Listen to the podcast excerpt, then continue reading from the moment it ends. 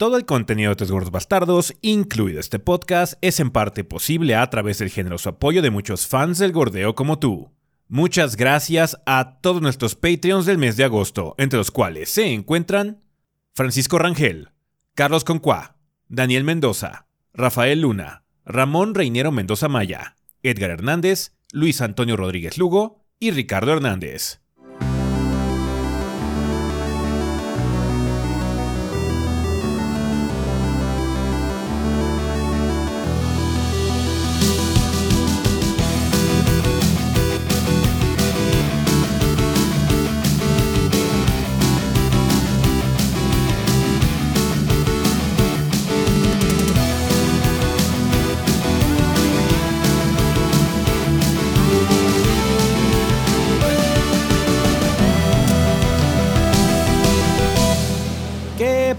Sean bienvenidos al episodio 494 del podcast de los tres gordos bastardos. Yo soy su anfitrión Ezequiel y como ven aquí encuentro con el resto del elenco de los gordos, o sea, Rafa y Adrián. A ver, Rafa, vamos a empezar contigo esta semana. ¿Qué anduviste haciendo en el mundo del gordeo? ¿Qué banda? Pues esta semana este, estuvimos haciendo un par de streams. Estuve el jueves con ese jugando, estuvo él jugando Dead Stranding. Ya, ya estamos en la recta final, lo cual nos pone en una posición un poco eh, incómoda porque este, para poder eh, revisar ese final, pues sí vamos a tener que hacer un stream largo. Entonces hay que organizarnos para. Es un stream de ver entre todos, porque. Así es. O sea, tocas el control, nada. Sí, sí, sí, sí. Entonces, pues sí, pues está, eh, pues estuvimos en eso y el martes, de hecho, estuvimos haciendo un stream de trabajo eh, yo y Adrián. Adrián me estuvo acompañando. Eh, de Digimon Survive, que ahora sí ya lo he estado jugando. Y este, pues, no sé si les complacerá saber o los frustrará que no lo estoy odiando. Mm. este, este, fíjense que este era el juego que más le temía del año de Rafa. Bueno, quizás el segundo al que más le temía, porque todavía está Sonic Frontiers y ese, sí me, ese, Sí me ese sí me aterra. Eh, pero este pero estoy sorprendido porque a pesar de que es un juego lentísimo, incluso dentro del género de novelas visuales es lento. Ya eh, eh, justamente hace ratito estábamos hablando entre nosotros de la eh, tendencia luego que tienen muchos escritores y tipos de narración japonesa en la que te machacan y machacan y machacan un punto. Sí, ya entendí. Podemos por favor avanzar a lo que sigue este lo hace constantemente. Entonces, así como que es un poquito frustrante en ese sentido. Pero la historia no está mal y se pone intensa. O sea, people die. Entonces, kids die. Entonces es así como que, ah, ok, usted tiene sus cosas. No porque se mueran, es así como que. Ah, oh, se muere gente, qué interesante. Pero no, en sí está, está bien desarrollada, con todo y todo. Eh, entonces estoy estoy sorprendido. Ha sido el juego de Digimon más interesante que he jugado. Todavía no lo he terminado, entonces todavía me tengo que reservar una, este, una opinión final. Pero hasta ahora lo que ha ido está bien. Está bien. Está bien. Vale. Eh, ¿Tú, Adrián, qué has andado haciendo? Xenoblade. Mm. ¡Hola tú! No tan, intenso como Adrián, pero sí hemos estado jugando. Sí, sí, sí. Adrián hace que lo más intenso lo he estado jugando. a mí me toca editar la reseña. Ya saben que el que graba edita la reseña y pues yo grabé. Es el que se lleva la chinga más grande en cuanto al. mucho más Xenoblade. El, número que les dijimos en la reseña es un promedio. Yes. Y este. Eso, estuve jugando eso así, cabrón. De hecho, espero que la reseña haya salido con este sin ningún tipo de problema. Está bastante bueno, afortunadamente, el Xenoblade. Es el mejor de la franquicia por, por bastante en algunos aspectos. Lo cual hace una experiencia muy, muy agradable. Eh, y también, eh, bueno, por favor, chequen la reseña de Xenoblade Chronicles 3 si es que no la han visto. Salió el día que estamos grabando este podcast. Sí. Y también estoy jugando Two Point Campus. Eh, de ese llevo poquito, llevo como unas 3 horas, yo creo. 3, 4 horas. Eh, está muy mono, la verdad. Está muy bonito el juego. Está en, está, está en Game Pass si lo quieren checar. Eh, lo estoy jugando en PC, entonces no, no lo estoy checando ahí. Lo estoy checando, lo compré en Steam. Este, y tienes que hacer una universidad básicamente, pero pues hay universidades de varias cosas, ¿no? La primera es como de ciencia, la primera que te toca hacer, el tutorial. Y la segunda es de chefs, tienes que hacer una, universidad de, comida, bueno, de gente que hace comida, ¿no? De cocina. De cocina. Entonces está, De hecho, estoy en ese escenario. O sea, voy en el segundo escenario. Tampoco voy muy lejos, pero cada uno dura como una hora, dos horas, dependiendo de los, retos que te haga el juego, ¿no? Sí. Y se siente raro porque, pues. Generalmente en estos como tycoons mides todo en, en años, ¿no? Pero el año es como un año entero, se siente. O sea, pasó un año, no te dicen pasó marzo. Pero aquí es una escuela, entonces van en periodos. Así como hay un periodo de clases, hay un periodo de vacaciones, hay otro periodo de clases, luego viene como finales, está como seccionado, por así decirlo. Y entonces es así como, no mames, vienen las vacaciones, entonces tengo que hacer una nueva ala ahorita, porque si no, si lo hago en medio, las personas no se pueden inscribir y entonces no gano varo. entonces está como raro, está como muy raro el juego, está bueno, está divertido. Ya seguramente habrá mini más adelante. Espero terminarlo esta semana, si no, pues será la que sigue. Que pues no sé cuánto dure realmente. Estos tycoons son luego muy largos, porque tienen muchos como detallitos por todos lados. No, y luego lo que tiene es que los escenarios finales se ponen muy estúpidos. Ajá, sí, son como, tienes que hacer una universidad de alto nivel en esta posilga. Y tienes tres pesos de presupuesto. Ajá, ah. hazlo, campeón. Entonces, ok. Entonces, está divertido, la verdad es que me está pasando bien. Pero bueno, ahorita es, lo que fue, pues fue Xenoblade. Chequenla, por favor. Sí. Sí, sí, estuvo bastante pesado. Una disculpa, banda, que nos hayamos tardado, banda, pero tuvimos el juego en día de lanzamiento, entonces tuvimos que jugar ese monstruo de tantas horas, eh, los tres, eh, obviamente a, diversas velocidades. Adrián, como dijimos, ya se llevó la chinga porque dijimos, ¿quién puede editar esta reseña? Adrián, va, Adrián lo va a hacer. Entonces sí, eh, pues sí, pero bueno, ya está, tío.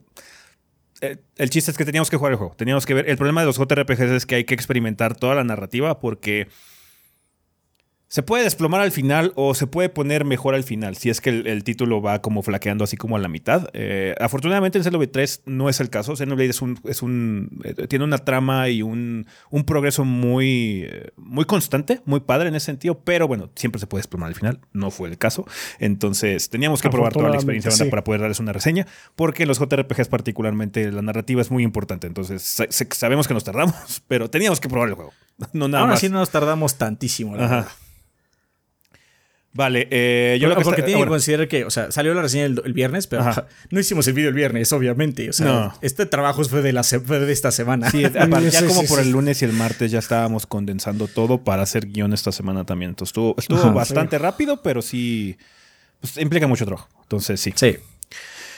Vale, pues yo lo que estaba haciendo, eh, como dijo Rafa, estaba jugando eh, Dead Stranding en stream, ya estamos a punto de terminar, vamos ahorita en el gran peregrinaje a casa de nueva cuenta, eh, entonces todavía falta un poquitín, pero cuando ya lleguemos ahí, cuando ya terminamos ese peregrinaje, me parece que ya empezamos todo el desmadre del final, así que es gonna be intense.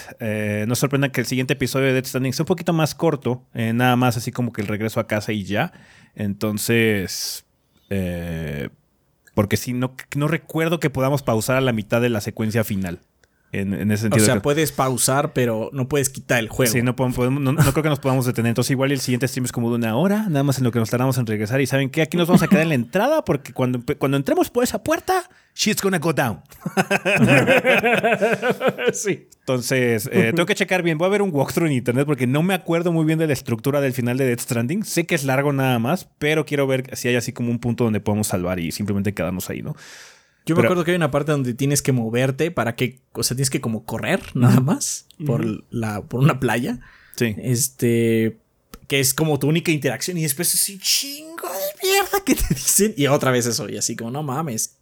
Sí, entonces voy, voy, a andar checando eso para que podamos ya terminar Death Stranding nos podemos quitar esa serie de encima por fin. Eh, también lo que estaba haciendo pues obviamente es jugar algunas cosas en Oblate terminando eh, de probar el título, jugando otras cosas también para preparar videos futuros y... Eh, Ah, también estuve jugando eh, Diofield Chronicles, eh, el demo que salió, eh, Square ah, Enix nos lo mandó de forma anticipada y pude jugarlo. Es un demo bastante cortito, son como 3 horas, 3, 4 horas de gameplay, dependiendo de cuánto tardes, pero hace muy buen trabajo para intrigarte con respecto al gameplay del juego. Por favor, los invito a checar mucho ese video de Diofield Chronicles. Si les gustan cosas como Fire Emblem, cosas como Final Fantasy Tactics, Valkyria Chronicles, todo este tipo de cosas, por favor chequen el video de Diofield Chronicles porque este puede ser su siguiente juego que van a jugar. Eh, y la verdad, sí, a mí me llama mucho la atención. Ya estoy muy intrigado por ese juego a ver qué tal se pone.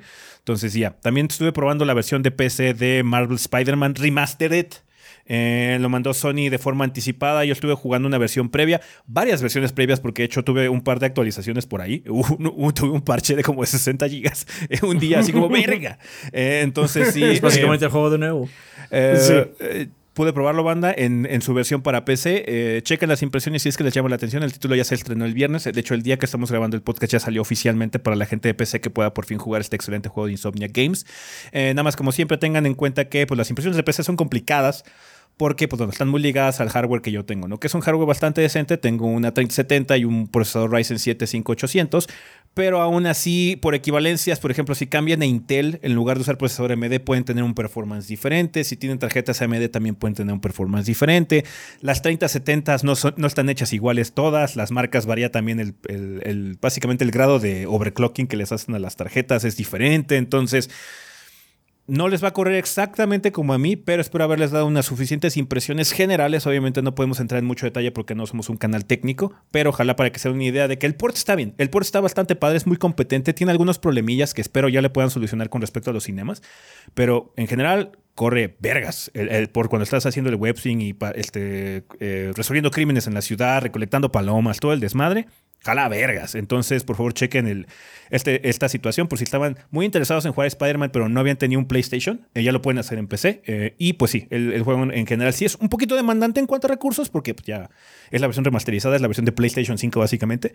Pero aún así siento que está bastante manejable. Entonces, chequen por favor esas impresiones para que vean si eh, les llama la atención y cómo salió el port, ¿no? Pero bueno, spoilers, salió bastante bien el port. Bueno, eh, también tenemos noticias con respecto a eh, la situación del próximo Yabai, banda, que es sobre Hinamatsuri, que ustedes pueden encontrar en Crunchyroll. Ya ven que ya por fin pude sacar la versión en YouTube de eh, Shinsekai Yori. Vamos a grabar el próximo Yabai anime hasta el 7 de septiembre. Eh, sabemos que todavía falta un poquitín de tiempo, de hecho es casi un mes que le estamos dando de anticipación, pero ahorita tenemos varias situaciones, banda, que están fluctuantes y no queremos prometerles una fecha en agosto y luego cancelárselas, porque es muy probable que algunas cosas vayan a ocurrir la siguiente semana con respecto a pruebas, cosas anticipadas que podemos probar, algunos eventos a los que hay que asistir digitales y obviamente, pero eh, entonces no queremos cancelarles algo. Eh, mejor les prometemos una fecha que estemos más seguros de que puede ser que no se mueva, que es el 7 de septiembre. Entonces, eh, Hinamatsuri lo vamos a ver, yo eh, lo vamos a ver aquí en Java Anime. El 7 especial de porque Delay Watch se ha, este, asegurado de que septiembre esté medio muerto. Sí, septiembre está bastante parco. Entonces, no se les sorprenda que ese mes tampoco haya muchas reseñas grandes. Este mes iba a haber, de hecho, ya estamos trabajando en la siguiente reseña grande después de la de Xenoblade. Entonces, ya. Em, pues sí, 7 eh, de septiembre banda, vayan viendo, tienen mucho tiempo para ver Hinamatsuri. Eh, también ya estamos empezando a platicar qué vamos a hacer después, ya tenemos algunas ideas de qué onda, qué series vamos a ver después. Entonces, pues sí, ahí lo tienen, 7 de septiembre Hinamatsuri, si no han hecho la tarea, tienen mucho tiempo para hacerla, eh, entonces vayan anotándolo en el calendario. Em, ahora, ahora bien, ah, tenemos un anuncio muy importante. Ya ven que la semana pasada les habíamos comentado que queríamos hacer algo con respecto al podcast 500 que ya se aproxima. Ya estamos a básicamente 5 episodios de llegar eventualmente al episodio 500. Eh, bueno, al 499, pero bueno, el 500 se tiene que grabar y bla, bla. Eh, queremos hacer algo especial, nada muy significativo porque pues, estamos en una situación todavía en que no nos podemos ver, no podemos hacer nada como muy grande en ese sentido o algo muy distinto en esta ocasión, pero lo que queremos hacer es que yo creo que el episodio 500 lo vamos a grabar en vivo como siempre, vamos a tratar de hacer una plática directa con ustedes esa, fecha, eh, hablar de noticias y todo ese tipo de cosas directamente ahí. Em, pero queremos hacer eh, ya sea un video especial, un video complementario, un episodio, lo que sea, pero queremos hacerlo con ustedes. Queremos formarlo con su participación directa, banda. Entonces se nos ocurrió em, darle un giro a una mecánica que realizamos hace ya varios aniversarios atrás. Creo que fue cerca del 250 cuando hicimos este, esta mecánica. Em, de que queremos hacer pláticas con ustedes, eh, con varios de ustedes a través de Discord o a través de Skype o a través de lo que sea, ¿no? Grabar esas conversaciones y utilizarlas para elaborar un pequeño como evento especial eh, sobre el podcast 500, ¿no? Platicar un poquitín básicamente sobre por qué escuchan nuestro podcast, cuándo lo empezaron a escuchar, qué experiencia tienen con eh, escuchándonos, por qué han seguido haciéndolo, todo ese tipo de situaciones de una forma muy rápida, somera, porque pues, queremos platicar con la mayoría, la mayor cantidad de personas que se pueda. Entonces, queremos platicar con 20 de ustedes pero eh, vamos a hacer unas ciertas distinciones porque, pues bueno, sentimos que es eh, meritorio porque muchos de ustedes nos han apoyado ya desde hace mucho tiempo a través de plataformas como Patreon o Twitch. Entonces se nos había ocurrido platicar con 20 de ustedes de la siguiente forma. Queremos darle 5 eh, lugares de entrevista a nuestros Patreons de 20 dólares de este mes. Básicamente las personas que están apoyando en el mes de agosto. Eh, queremos darle 5 lugares de entrevista para poder platicar eh, básicamente a gusto en ese sentido con nuestros Lord Bombones, los patrocinadores oficiales del podcast. a ver si hay alguna personalidad que esté por ahí. Em, queremos también platicar con cinco Patreons generales, así si están donando un dólar en Patreon, eh, pueden entrar a este, a este tier. También queremos eh, platicar con cinco subs de Twitch en general, básicamente la lista que tengamos este mes de los suscriptores de Twitch, y también dejar cinco lugares para eh, personas abiertas en general. Queremos hacer la selección de los individuos con los que vamos a platicar de forma aleatoria. Nos gusta hacerlo de forma aleatoria porque sentimos que es eh, pues, lo más justo que se puede hacer. Nos gustaría hablar con todos ustedes, platicar con todos ustedes largo y tendido, pero obviamente es imposible. ¿ah? Entonces, eh, preferimos hacerlo de forma aleatoria, pero por lo menos eh, garantizando estos tiers por el diverso grado de apoyo que le han estado dando al proyecto. queremos manejar esta selección a través de nuestro servidor de Discord. Lo que vamos a hacer es que vamos a abrir unas salas especiales donde pueden entrar gente en general, suscriptores de Twitch y Patreons. Eh, para que puedan básicamente decir, oigan, yo quiero participar, me gustaría platicar con ustedes y estoy dispuesto y acepto que vayan a grabar y publicar mi, la conversación, ¿no? Que eso es algo muy tienen que estar de acuerdo. importante. Sí.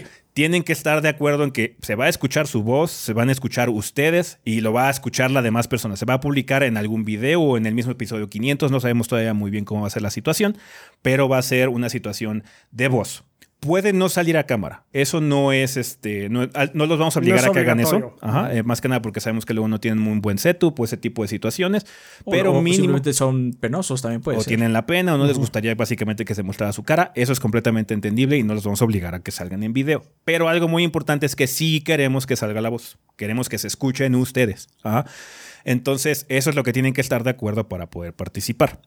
Entonces, eh, lo que vamos a hacer es que en estos días se va a abrir esas, esas, este, esas salas de Discord y ahí en esas salas se va a poner la fecha límite en la que pueden ustedes poner ahí básicamente alzar la mano y decir, oigan, yo quiero participar, ojalá sea seleccionado y ya, con eso. y nosotros eh, en la fecha límite realizamos el sorteo para cada uno de los tiers que les acabamos de comentar y ya, se les selecciona, se les mensajea, nos ponemos de acuerdo para ver cuándo podemos hacer una llamada de Skype, de Discord o Zoom o lo que ustedes utilicen para poder grabarla, grabar el audio eh, y poder hacer la edición y el complemento hacia el episodio 500. Entonces, eh, tengan muy en cuenta estas, estas condiciones, banda, para que podamos hacer algo especial, algo padre y ver pues el otro lado, ¿no? Pues ustedes vienen cada semana o escuchan o prenden Spotify o lo que sea cada semana y nos escuchan a nosotros. Nosotros, incluso cuando hablamos de ustedes o cuando hablamos a través de sus mensajes, nos escuchan nuestras voces. Entonces ahora queremos escucharlos a ustedes de nueva cuenta. Y lo más importante es que queremos escuchar su experiencia con nuestro programa, con el programa que hacemos semana con semana, ¿no? Entonces, mm, nos gustaría, eh, pues bueno, eso, eh, hacer las entrevistas las siguientes semanas para estar a tiempo para el episodio 500. Eh, vamos a tratar de ser lo más flexibles posible eh, con respecto a la situación de ponernos de acuerdo.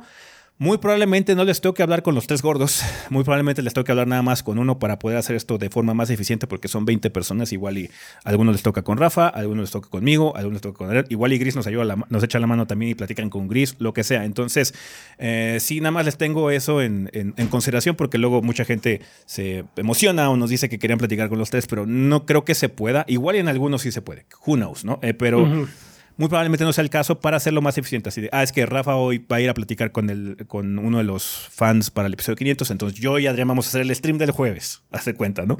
Entonces, todo ese tipo de situaciones para que sea lo más práctico posible, nada más ténganlo en cuenta para que también no vayan con la idea equivocada. Y pues por favor, participen, manda. Eh, la gente que quiera ser escuchada, que quiera contarnos su historia con respecto al podcast, cuándo nos empezaron a escuchar, por qué nos siguen escuchando, eh, todo ese tipo de situaciones, pues queremos saber de ustedes, queremos que nos cuenten sus experiencias de viva voz y queremos que las demás personas también lo vivan. Entonces, ojalá puedan participar, banda. Recuerden los tiers ahorita en los que dividimos para que haya como una diversidad. Eh, de, nuestros pues, patrocinadores y todo lo demás. Van a ser cinco de los Patreons de 20 dólares, que son los patrocinadores oficiales del podcast, cinco Patreons en general, además de los de 20, 5 subs de Twitch y 5 personas abiertas. Entonces, eh, muchas gracias a toda la gente que decía participar. Eh, por favor, entren al Discord. La dirección de Discord, la, seguro la puse ahorita aquí, pero si no, la vamos a poner en la descripción. Y es discord.gg diagonal 3 gordos B. ¿Va? Entonces, por favor, banda, únanse al servidor de Discord, es gratis. Las personas que quieran participar, por favor, que estén en Discord también, para que podamos este, pues, hacer esta selección y platicar con ustedes las siguientes semanas y hacer un, pues, una celebración padre para el episodio 500, que es un hito importante del programa. Y pues ojalá puedan este, acompañarnos y platicar con nosotros. Tengan muy en cuenta todo lo que les acabamos de mencionar para que no haya confusiones, banda, para que no haya problemas de, ay, es que no sabía que iba a salir o mi voz, bla, bla, bla va a salir su voz, por favor. Si van a alzar la mano, estén muy conscientes de eso. Ah, porque, pues sí. Por lo menos su voz. Su voz. Ah.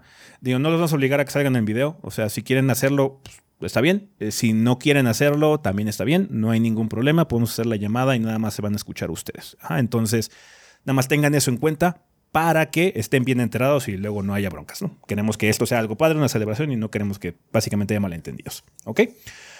Vale, pues bueno, banda, estén al pendiente de nuestro servidor de Discord. A lo largo de esta semana se va a hacer esa convocatoria. Y pues bueno, la, fecha límite también debería ser como de una semanita o algo así para que podamos iniciar lo antes posible a agendar entrevistas. ¿Va que va? Bueno, pues eso sería todo con respecto a las introducciones de este episodio, banda. Hay mucho de qué hablar, así que vamos al.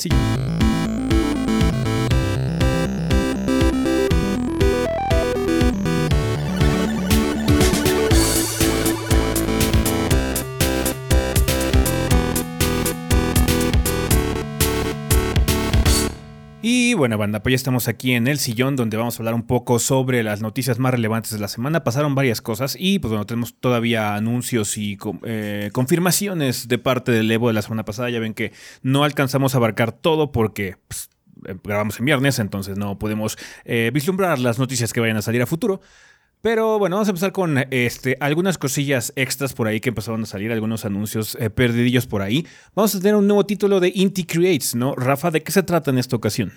Así es, pues resulta que eh, pues eh, recientemente se anunció este juego de, de Studio Inti Creates, que va a ser Grim Guardians, Demon Purge, que, ¿quién lo diría? Es otro Metroidvania. pero es cooperativo, güey. Pues, este es cooperativo, pero sí está o sea, no solo es un Metroidvania, o sea, es un Metroidvania en donde peleas contra monstruos en un castillo gótico. Entonces, pues sí, es así como, ok. Aparentemente esto es, lo que, esto es, lo que, hacemos. sí, sí, sí, el arte está bonito. Eh, vas a poder controlar a dos hermanas que son Shinobu y Maya Kamizono que regresan a su escuela, por supuesto, y encuentran que es un castillo ha tomado su lugar y está lleno de monstruos, entonces tienen que luchar para destruirlos. Eh, una, Shinobu tiene armas de rango que son como pistolas y granadas y demás, y Maya tiene armas de corto alcance, que son tipo origami así... Eh, medio volador, que medio puede usar a estrellas ninja de, un par de cuerpos de distancia y también, unas, y también pues sus espadas. Eh, pues lo más llamativo que tiene, supongo, es que van a poder jugarlo dos personas en cooperativo. O sea, uno usando una hermana y otro, eh, otro a la otra. Pero eso no quiere decir que no se pueda jugar solo. Em, si estás jugando solo, es una dinámica similar a lo que creo. Mm, a lo mejor podría estar equivocado, pero creo que era lo que pasaba en este Castlevania Portrait Portrait of Ruin, en donde tenías a dos personajes y como que los ibas cambiando eh, on the go. O sea, tú básicamente cuando, cuando quisieras podías cambiar de personaje. Está bien. Este, cada uno tiene sus barras de vida y demás. y va a estar eh, disponible para los PlayStations, los Xboxes del One y los Series, la PC vía Steam y para Switch. Ok, perfecto. Pues habrá que seguir la pista a ver qué tal eh, va evolucionando todos los anuncios que salgan de este Green Guardians eh, de Inti Creates. Vale, eh, tenemos un par de Delay Watch esta semana de nueva cuenta. Seguimos con eh, el desastre que está ocasionando Delay Watch con el año. Varias cosas que ya se habían confirmado para estas fechas. Desafortunadamente, no, no van a llegar. Cuéntanos, Adrián, cuál es la primera. Ah, pues eh, el primero en ser víctima de Delay Watch esta semana fue Marvel's Midnight Suns que pues en, Twitter comunicaron que tenemos una actualización importante que compartir respecto a nuestra fecha de lanzamiento de Marvel's Midnight Suns. Eh, eso decía el Twitter en una imagen.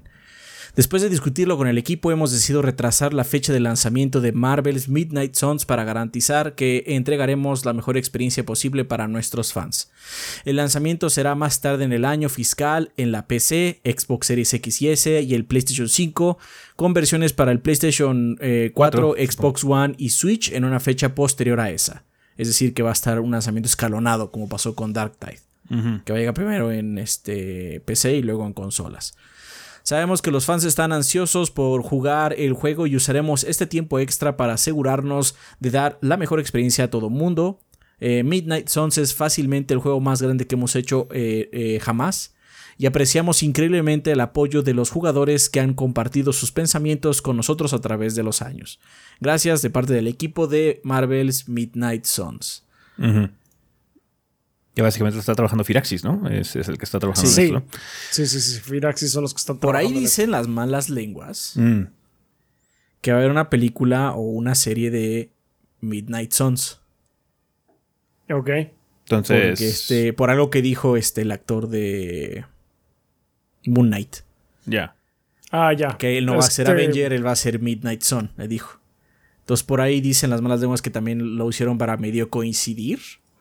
Pero la neta, la neta, como está este año, yo creo que nada más es. Veo bastante creíble que sea. Necesitamos más tiempo de desarrollo. Ajá, necesitamos más tiempo de desarrollo. Especialmente por el lanzamiento escalonado que están mencionando en el mismo comunicado. Si no tuvieran muchos problemas, sacarían todo en el mismo día. bueno, pues sí, esa de hecho, no me sorprendería que eventualmente tiren a la basura alguna de estas versiones. O sea, no me sorprendería. Ha pasado en otras ocasiones. Sí, bueno, es que también. Es que el problema es que no hemos visto mucho gameplay del juego como tal. Hemos visto trailers CGs y cosas así. Entonces, conocemos de este juego desde hace rato, pero no lo hemos visto como tal. En acción. Ajá. No, pero aparte, o sea, es Firaxis. Firaxis, mis respetos, juegos muy chingones. Tienen este. ideas muy padres. Un veneno muy especial en sus juegos de, de, de estrategia pero la optimización no es lo suyo. No, definitivamente nunca lo ha sido. nunca lo ha sido, ¿no? Entonces, eh, por eso yo sí los veo tirando así como la versión del Play 4, la del One o la de Switch, ¿no? O sea, sí los veo así, sabes que no, no podemos, o lo que sea, ¿no? Ya veremos más adelante. Ojalá no sea así como una premonición lo que estoy diciendo, pero sí, sí los veo haciéndolo. Está bien pues ni modo habrá que esperar un poquito más para Midnight Suns. Eh, otro que se retrasa desafortunadamente eh, para el año que viene, que este había estado medio vago, o sea, realmente no teníamos una confirmación particularmente aterrizada, es el juego de Metal Slug Tactics. Ya ven que fue anunciado, pues, creo que no hace tanto como el año pasado se anunció este, este nuevo juego táctico de la propiedad de Metal Slug, que se veía bastante padre, se ve muy colorido. ¿El año pasado o más temprano este año? No me acuerdo. No sé si fueron los VGAs o los Game Awards del diciembre, algo por ahí. Ah, creo que sí. No tiene tanto, o sea, tiene, tiene poquito que anunció en este juego. Según yo fue un Super Game Fest. Igual. Eh, ya. Entonces, eh, pues bueno, ahí estuvo el Metal Slug, no va a poder llegar este año. Eh, comenta .emo en un tweet de, que declaran que necesita el equipo un poquito más de tiempo para prepararse para las batallas que vienen, o sea, más tiempo de desarrollo, hay que refinar las cosas y que nos vemos en el 2023. En el ambiguo 2023 ni siquiera tenemos una ventana o lo que sea. Por lo menos en Midnight suponemos que va a llegar antes de abril porque es el año fiscal, pero who knows? Uno. ¿Quién sabe? Pero bueno, Delay, Watch se lleva Metal, Metal Slug Tactics para el año que viene. Eh, uno de los eventos importantes de esta semana también fue que hubo un Direct, un Nintendo Direct específicamente enfocado en Splatoon 3, ya dando un poquito más de información sobre este título que ya está muy próximo a salir, sale a inicios del mes que viene. Entonces, cuéntanos, Rafa, qué mostró Nintendo de este nuevo juego de calamares y niños. Bueno, pues, eh, pues hay varias cosas. Eh, Empezando por las armas, que tenemos varias nuevas armas que va a haber en primer lugar una especie de arco que lanza un eh, tiro ancho, un spread shot de pintura que se puede cargar. Eh, también está la Splatana Wiper, que es una espada que actúa, que es como un limpia parabrisas, que eh, va lanzando ondas de pintura. Y también puedes cargar los disparos de esta cosa. Ah, hay nuevas armas especiales. Hay un refrigerador que está como que lleno de bebidas que dan buffs. Está bien. Ok. El Wave Breaker es un aparato que emite ondas de sonido que hacen daño en un eh, patrón circular. Y el Rift Slider es un tiburón de pintura que explota y llena todo y todo, todo de pintura. Entonces es como una. Voy a decir que es una, un misil glorificado. Sí. Este. Ah, van a haber nuevos escenarios y locaciones que son eh, Scorch se llaman Scorch Gorge, eh, Illtail Alley, Mindsmith Metalworks y Undertow Spillway que se van a unir a escenarios de juegos anteriores. Eh, va a haber un total de 12 ahora eh, y van a llegar más conforme vayan haciendo más actualizaciones gratuitas que ahorita de hecho vamos a llegar un poquito a eso de eh, el DLC porque también hablaron al respecto um, va a haber personalización para que pues pongas a tu calamar como se te dé la gana con la ropa emotes de victoria de victoria tu splash tag etcétera etcétera nuevas opciones de lobby también. Va a haber un juego de cartas que puedes estar jugando mientras estás esperando en el lobby por algún encuentro que se llama Table Turf Battle. Eh, hay hasta 150 cartas para coleccionar. Entonces, pues, ok, está eso también. Hey, coleccionable, no está mal. Sí, así es. Nintendo mencionó que va a estar dándole soporte a este juego por lo menos por los siguientes dos años, eh, después de que se lance. Eh, va a haber DLCs tanto gratuitos como de gran escala. Eh, los DLCs de gran escala, pues obviamente son a los que se refieren con los que por, eso sí van, va a haber que desembolsar un poquito más de dinero. Em, Va a haber, van a incluir los, eh, eh, los DLCs, nuevas armas, nuevos mapas, demás adiciones. También va a haber ligas ya en futuras actualizaciones. Eh, va a haber una cosa que se llama la X-Battle que se desbloquea luego de que llegas a un rango muy alto en Anarchy Battle, que es el modo rankeado basado en objetivos. Y la League Battle en sí va a dejar a los jugadores competir cada dos horas en equipos que, que, tienen como base los resultados que hayas obtenido en Anarchy Battle. Eh, Va a haber Splatfest también. Tres equipos. Va a haber tres e-, equipos con sus tres temas. Y pues en cuanto al Horda, equivalente de Splatoon, pues ves el Salmon, el Salmon, Salmon, Salmon, Sí. Va a regresar, dice Nintendo que está más grande que antes. Ojalá ya se pueda jugar cuando se dé la gana. Dijeron que ya no va a tener limitante. tiempo límite o well, yeah, that's just logical. Sí, wow, ya llegamos al estándar. Good. Ajá. Sí, bien. pues entonces pues ahí lo tienen en Splatoon como que sí, alcanzando varios estándares, supongo. Eh, es bueno saber que va a tener eh, eh, apoyo el juego por, de aquí a un rato. Pues yo lo veo como un plan muy normal a lo que estuvieron haciendo con los juegos anteriores. O sea, sí. sí tienen apoyo de Splatoon, pero luego llega un punto en el que dicen, esta es la fecha en la que se va a morir y te la cumplen. Sí, no se extiende. This game is dead now. Moving on. Espero que estos mapas que eligieron, que son cuatro, bueno, los que mencionaron, no solo sean los únicos nuevos. Porque si no, nada más un tercio de los mapas van a ser nuevos. Ah, o sea, me imagino que va a haber rotaciones por hora igual. Eh, es bastante común cuando hay un juego que no tiene muchos mapas, que sabes que esta hora van a ser estos dos, la siguiente hora van a ser estos dos, bla, bla, bla.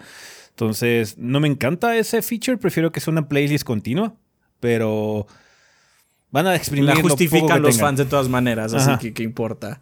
A mí lo que me interesa es la campaña, porque, o sea, siento que Splatoon tiene el potencial para tener campañas muy interesantes, pero las últimas han estado de decentes a weak. Entonces, sí. Dicen que, bueno, lo que no jugamos fue el DLC y dicen que el DLC sí estuvo muy bueno. Ojalá que por lo si, modificaron mucho la situación o la influencia de la campaña, que ahora que el juego base, pues venga con todas esas mejoras que vienen del DLC segundo, porque sí, siento que el gameplay se puede prestar para una campaña chida, bien armada, como de unas 6 horitas, 8 horitas, pero bien hecha, no nada más que sean así como niveles tipo pues, lo que vimos en el Splatoon 1 y 2. Entonces sí, vamos a ver, ojalá que esté bien porque si no... El problema que tiene Splatoon 2 es que se siente muy igual al anterior también. Este, pues obviamente se va a sentir muy igual a los anteriores, pero ojalá que por lo menos la campaña se siente diferente. Esto de juego de cartas está bien, está padre, pero lo que importa obviamente son el modo principal, ¿no? Pues vale, así es. del día. Pues sí. No deja de ser realmente un juego competitivo. Sí, sí, sí. Pues ahí está. Splatoon está pronto, pronto a salir, sale el 9 de septiembre, ¿no? Quedamos que sale para el Nintendo Switch. Entonces, yeah, ahí está. Vale, eh, ya por fin eh, alcanzando los anuncios del Evo que no pudimos mencionar eh, la semana pasada debido a cosas de tiempo, pasaron varias cosas interesantes. Creo que la más interesante de todas fue el anuncio de Tekken. ¿Qué anunció Tekken? ¿Qué anunció Harada? Who the fuck knows? Anunció, que va a haber Tekken.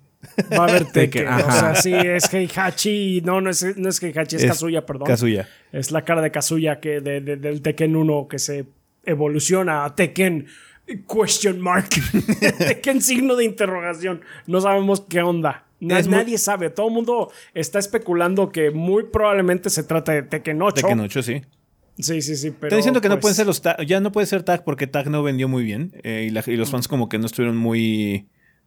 A gusto con. No, bueno, a gusto con el último tag. Entonces yo creo que sí se van a ir directamente al, al 8. Estaba platicando eh, Maximilian Dude que, pues, bueno, bueno, si ustedes recuerdan, banda Tekken 7 tuvo un lanzamiento muy extraño, en el sentido de que salió en Arcadias como tres años antes de que saliera en consolas.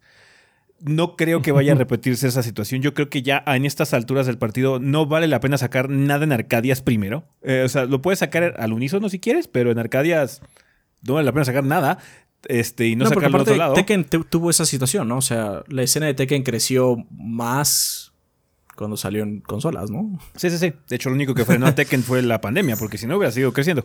Em, entonces, eh, pues sí. Eh, pero también, quién sabe, o sea, Harada ha hecho alusiones en su podcast, que es ese, podcast que tiene como de plática, plática con otros developers o em, miembros de la industria, y parece ser que el, había hecho la sugerencia de que el proyecto en el que está metido actualmente, que todos estamos pensando que este Ken 8 es el proyecto más caro que ha hecho Bandai. Entonces, ya, yeah, vamos a ver qué onda con este, con Tekken, question mark, como dice Rafa. Podría ser un, reboot, podría ser nada más Tekken. ¿Quién sabe? Um, una de las mejores noticias es que tuvimos varias este, confirmaciones de que muchos juegos que ya están afuera van a tener versión rollback o actualización rollback, eh, que es el netcode que generalmente se prefiere ya en la industria para poder jugar en línea de la mejor forma posible. Una cosa que le pegó mucho al, al esports de juegos de pelea ahora en la pandemia es que muchos no tenían el netcode suficiente como para realmente sostener torneos. Pero ya varios de estos juegos van a poder tener esta posibilidad, van a tener actualizaciones gratuitas de rollback netcode. Entre ellos está el Persona 4 Arena Ultimax, que ya está disponible. Eh, Dragon Ball Fighters va a llegar eventualmente, nada más que con la nota de que solo va a estar disponible en las versiones de PlayStation 5, Xbox Series y la PC. ¿Ok? Y otro también grande va a ser Samurai Showdown. Eh, del 2019 va a tener este rollback para las versiones de Play 4, para la Xbox Series y PC también, ¿no? Sí, sí, sí, sí, sí. El anuncio más grande, ¿qué, ¿qué, pasó? Este, que una, una ausente notable en ese anuncio del, este, del, rollback? fue desgraciadamente Gran Blue Fantasy Versus que pues también fue uno de los títulos eh, principales dentro del piso de Evo. Entonces, pues, eh, eh, sorry, fans de Gran Blue. qué, triste, pero bueno. Supongo ya, que... acéptalo. Grand Blue ya, ya fue. Supongo que Axis está trabajando en el rollback de Dragon Ball Fighters. Siento que importa yo creo Que es más importante ese. Este puede ser, de hecho, esta actualización de, de, rollback puede ser el beta para la implementación en Fighters 2, porque va a haber un Fighters 2, obviamente. Ese juego fue muy exitoso. Ajá, entonces tiene que haber un Fighters 2. Pero sí va a haber, ya, ya anunciaron el rollback, ¿no? De Fighters. No, sí, sí, sí. Pues digo, Supongo que Axis Están trabajando está en trabajando en el rollback de Fighters. Eh, sí, porque no creo que, que, tienen. No creo que esté trabajando. O sea, el Gran Blue, ¿qué? ¿Qué es eso? ah, esa cosa que ah, vendió tres copias. bueno, vamos con Goku entonces, ¿no? De vuelta contigo, Goku. Eh, el anuncio más grande, de hecho, del Evo eh, fue un nuevo título de parte de SNK que fue confirmado. Parece ser que Fatal Fury va a regresar standalone, porque ya ven que Fatal Fury en realidad se unió a KOF y todos esos personajes de Art of Fighting y Fatal Fury pues venían empaquetados en el King of Fighters, ¿no? No, ya va a haber un nuevo juego de Fatal Fury a secas eh, o Mark of the Wolves, que va a ser Garou Mark of the Wolves 2. Está en desarrollo, apenas nos notificaron que tiene luz verde, entonces no tenía nada más que mostrar más que un arte, eh, donde vemos ahí a Rock Howard eh, en un callejón con algunas personas, con algunas obras por ahí, uno parecía que era Billy Kane, el dude del, este, de, que tiene el palo. entonces Fatal Fury. hey, más juegos de peleas, mejor. Y también una cosa que tiene es que, bueno, ya esperamos que tenga también eh, una implementación de rollback, eh, pues chida, ¿no? Porque es lo que luego suele tener problemas este SNK, pero bueno, ha estado mejorando un poquito de situaciones. También va a llegar ya para Samurai Showdown, como les mencioné. Eh, no hay fecha de salida, entonces este va a tardar un rato. Muy probablemente sea el sustituto de KOF como tal. Ajá. Eh, en el sentido competitivo. O sea, no habrá KOF, 16, habrá este, ¿no? Digamos que para KOF 16 vamos a tener que esperar un poquito más. Yo creo que va a ser KOF 15, Fatal Fury o el Garou, luego ya KOF 16 después. Y no me sorprendería ver un Sam Show por ahí metido también, un Sam Show 2. Sí, también. Porque también fue muy exitoso este Sam Show en general. Em, hablando de King of Fighters, eh, mostraron un poquitín de su eh, paquete de sus paquetes eventuales de DLC. Eh, tenemos ya confirmación de los siguientes equipos que van a hacer acto de presencia, que bueno, son los Orochi, que creo que ya habían mencionado, que es el Orochi Yashiro, Orochi Shermi y Orochi Chris. Eh, el Team Samurai regresa, eh, pero ahora mucho más completo, porque me acuerdo que siempre ha habido como invitados de Samurai Shodown, pero siempre ha sido como un personaje nada más, ¿no? Así como. Uno o dos, o sea, Nakoruru se, une al equipo de Mai. Sí, Nakoruru es este, sí. Nakoruru es, es kind of a regular. O sea, ella ya. ya ha estado ahí. Ya ha estado en los eh, King of Fighters. Y Haumaru también. creo que no en tantos como Nakoruru, porque sí, en cuanto a nivel de popularidad, Nakoruru sí está por los cielos en comparación. Eh, pero él también ya había estado. Eh, la, nueva a todo esto es la otra. Darly Dagger, que es del Samsung del 2019. Entonces el equipo de Samurai va a ser Haumaru, Nakorudo y Darly Dagger.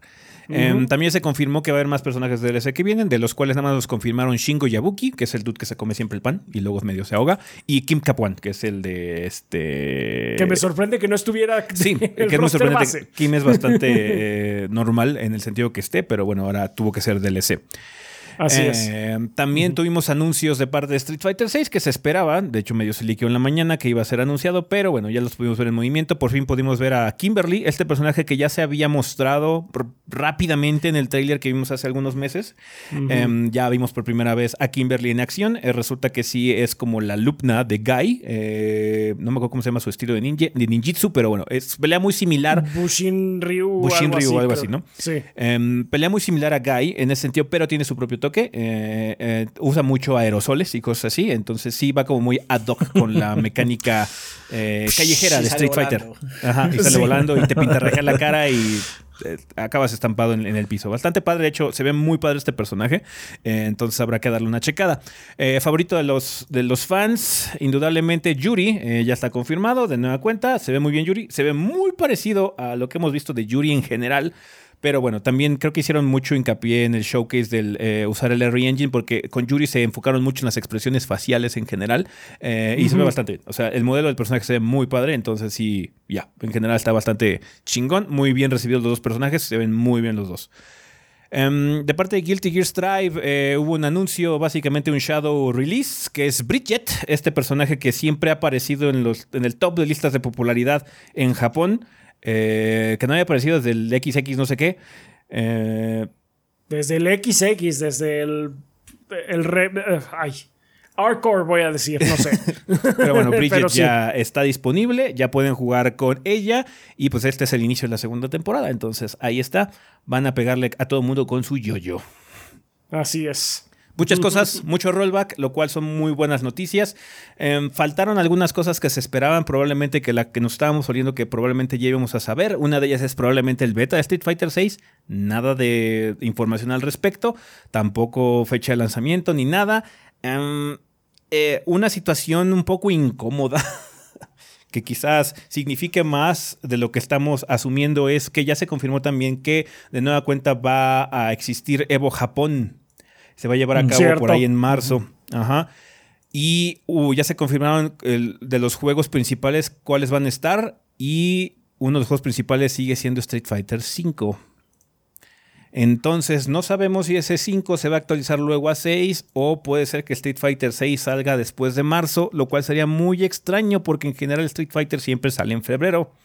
Ajá, entonces... aparte se prepara para Capcom Cop, todo ese es desmadre. Que sí, es que sale tan temprano en el año justamente para eh, alcanzar la ola del. Igual es febrero, pero Capcom del 2024. Quién sabe si se No sé, o se me haría muy extraño. Se me haría extraño, una campaña muy larga, especialmente por cómo se ha manejado Capcom. Eh, por ejemplo, con la franquicia Resident Evil han sido seis meses y sale la chingadera, ¿eh? O sea, sí, de una u otra forma. Entonces, eh, uno puede argumentar muchas cosas, decir que Street Fighter VI es un juego un poquito más complicado en el sentido técnico que cosas como Resident Evil, porque pues, hasta cierto punto Resident Evil 4 ya es una versión masticada, eh, evolucionada de los Resident Evil que hemos estado viendo desde el remake del 2. Ah, aparte, este, o sea, no es por decir que los juegos de, eh, una sola persona no son complicados, porque lo son. Pueden tener problemas y todo. Pero hacer un juego de peleas es hacer muchas pruebas para que quede bien. Porque si no haces las pruebas suficientes, pues queda un cagadero. De hecho, ¿se acuerdan? Me acuerdo muy bien. Hace muchos años, banda, cuando salió el Mortal Kombat 9, no, no 9, sino el relanzamiento, pero que la gente le dice 9 y había problemas con los frames de los personajes, entonces eran inconsistentes, ¿se acuerdan? Sí. Sí. Entonces me acuerdo que hubo así como una controversia muy grande para el Evo porque era así como es que este juego no puede ser competitivo porque no es como predecible, ¿no? Mm. Todo es, es, un desastre y tuvieron que hacer un overhaul completo rápidamente para arreglarlo, se apoyaron de la comunidad y todo. Entonces eh, los juegos de peleas necesitan un periodo de prueba largo para que funcionen no solo como juego, sino como eSport, básicamente. Sí. Pero bueno, eh, no ha habido confirmación en nada, solamente podría ser un placeholder, por así decirlo, en ese, sentido. Así, miren, va a estar Street Fighter, básicamente, y el único logo que tenemos ahorita es el Street Fighter 5 y no les puedo poner o confirmar que Street Fighter 6 va a salir antes de. Siento que si pones el del 5 y por alguna razón retrasas el 6, yo nunca había anunciado el 6. Puede ser, y, si, y, si, sale el 6, puedes decir, también va a haber torneo del 5. Se va a haber torneo de los dos. Sí, yo creo que no va a dejar de haber torneo del 5 por lo menos. Va a haber torneos del 5 todavía el año que entra, me imagino, pero obviamente ya en baja escala. Si sí llega a salir eh, Street Fighter 6 antes del Evo, ese va a ser el Prime Event. No creo que vayan a hacer uno del 5 como Prime Event. Entonces, ya. Entonces, hay muchas cosas que pensar al respecto. Sí, lo que se decía en todos lados, que muy probablemente 90% seguro, este fue el último año de Street Fighter V en el Evo. Entonces, pues sí. Pues ahí estuvo. Casi se les hace a los gringos. Casi se les hace. Idom desafortunadamente no pudo ganar. Casi se les hace, pero no se desinfló, eh, se desinfló cuando ya tenía todo. Tenía un round para ganar y tenía un match de, por encima eh, al oponente y desafortunadamente se desinfló. Se derrumbó. Ah, qué triste estuvo. La historia. la maldición, la maldición continúa. la, historia de esa maldición continúa. Veamos si en Street Fighter 6 por fin se logra, porque en todo el tenure va Street Fighter 4, va Street Fighter 5, no se logró. Tampoco con el 3, ¿no? No, en el 3 creo que sí, porque eh, justamente el, eh, el primer Evo de Street Fighter fue en el 2009. Y Estados Unidos, la última vez que ganó el Evo fue en el 2008. Entonces creo que ya debe haber sido este, justamente en Street Fighter 3. Ok. Llevamos mucho tiempo, por lo menos. La maldición continúa. Sí, en como sea son más de 10 años. son, dos juegos. Llevamos dos, juegos, Dos ciclos enteros de juegos sin que gane Dos ciclos enteros que no ha Yo digo que se puede mantener así, ¿eh? Yo no me quejaría. Chal, qué tristeza. ey, ey, ganan en otros juegos, ¿no? También desafortunadamente en King of Fighters no pudieron ganar los mexicanos. ¿Llegaron a top 8? Sí, eh, llegaron, a top 8 los mexicanos. tuvieron mala suerte y se enfrentaron ellos dos, entonces, en losers. entonces sí, les fue bastante mal en ese sentido, pero bueno, mucha suerte para el año que entra. Ojalá KOF siga, porque de hecho el torneo de KOF estuvo muy bien. Lástima, no me encantó la final porque fue Mirror. Y así como... Eh, Qué aburrido. pero bueno, en general el torneo de KOF estuvo muy padre eso, Es lo que siempre, desde el COF 13, lo que he dicho yo de COF, que a lo mejor nosotros particularmente no nos gusta mucho eh, jugarlo COF, a pesar de que son muy buenos juegos, pero verlo, verlo es muy padre. Verlo a alto nivel es muy padre. Sí, verlo a alto nivel es muy, muy padre. Sí, mi, muñeca me lo agradece, así como, ¿para qué, para qué le andas meneando a la palanca? Mejor velo.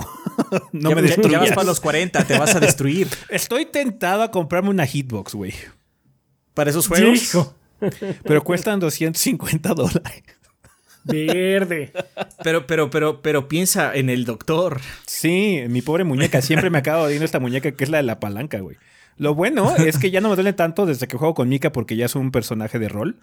Con Balrog si era así de... todo el tiempo a pura golpeadera la muñeca, entonces sí. Porque soy muy malo, o sea, no tengo la técnica como para hacerlo chido.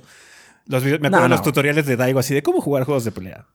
O sea, sí, no toca ni siquiera los bordes. no toca los, bordes. los bordes. No, Daigo, yo no puedo. Yo estoy muy tronco. Yo tengo que tocar los bordes. Yo no soy un dios, discúlpame.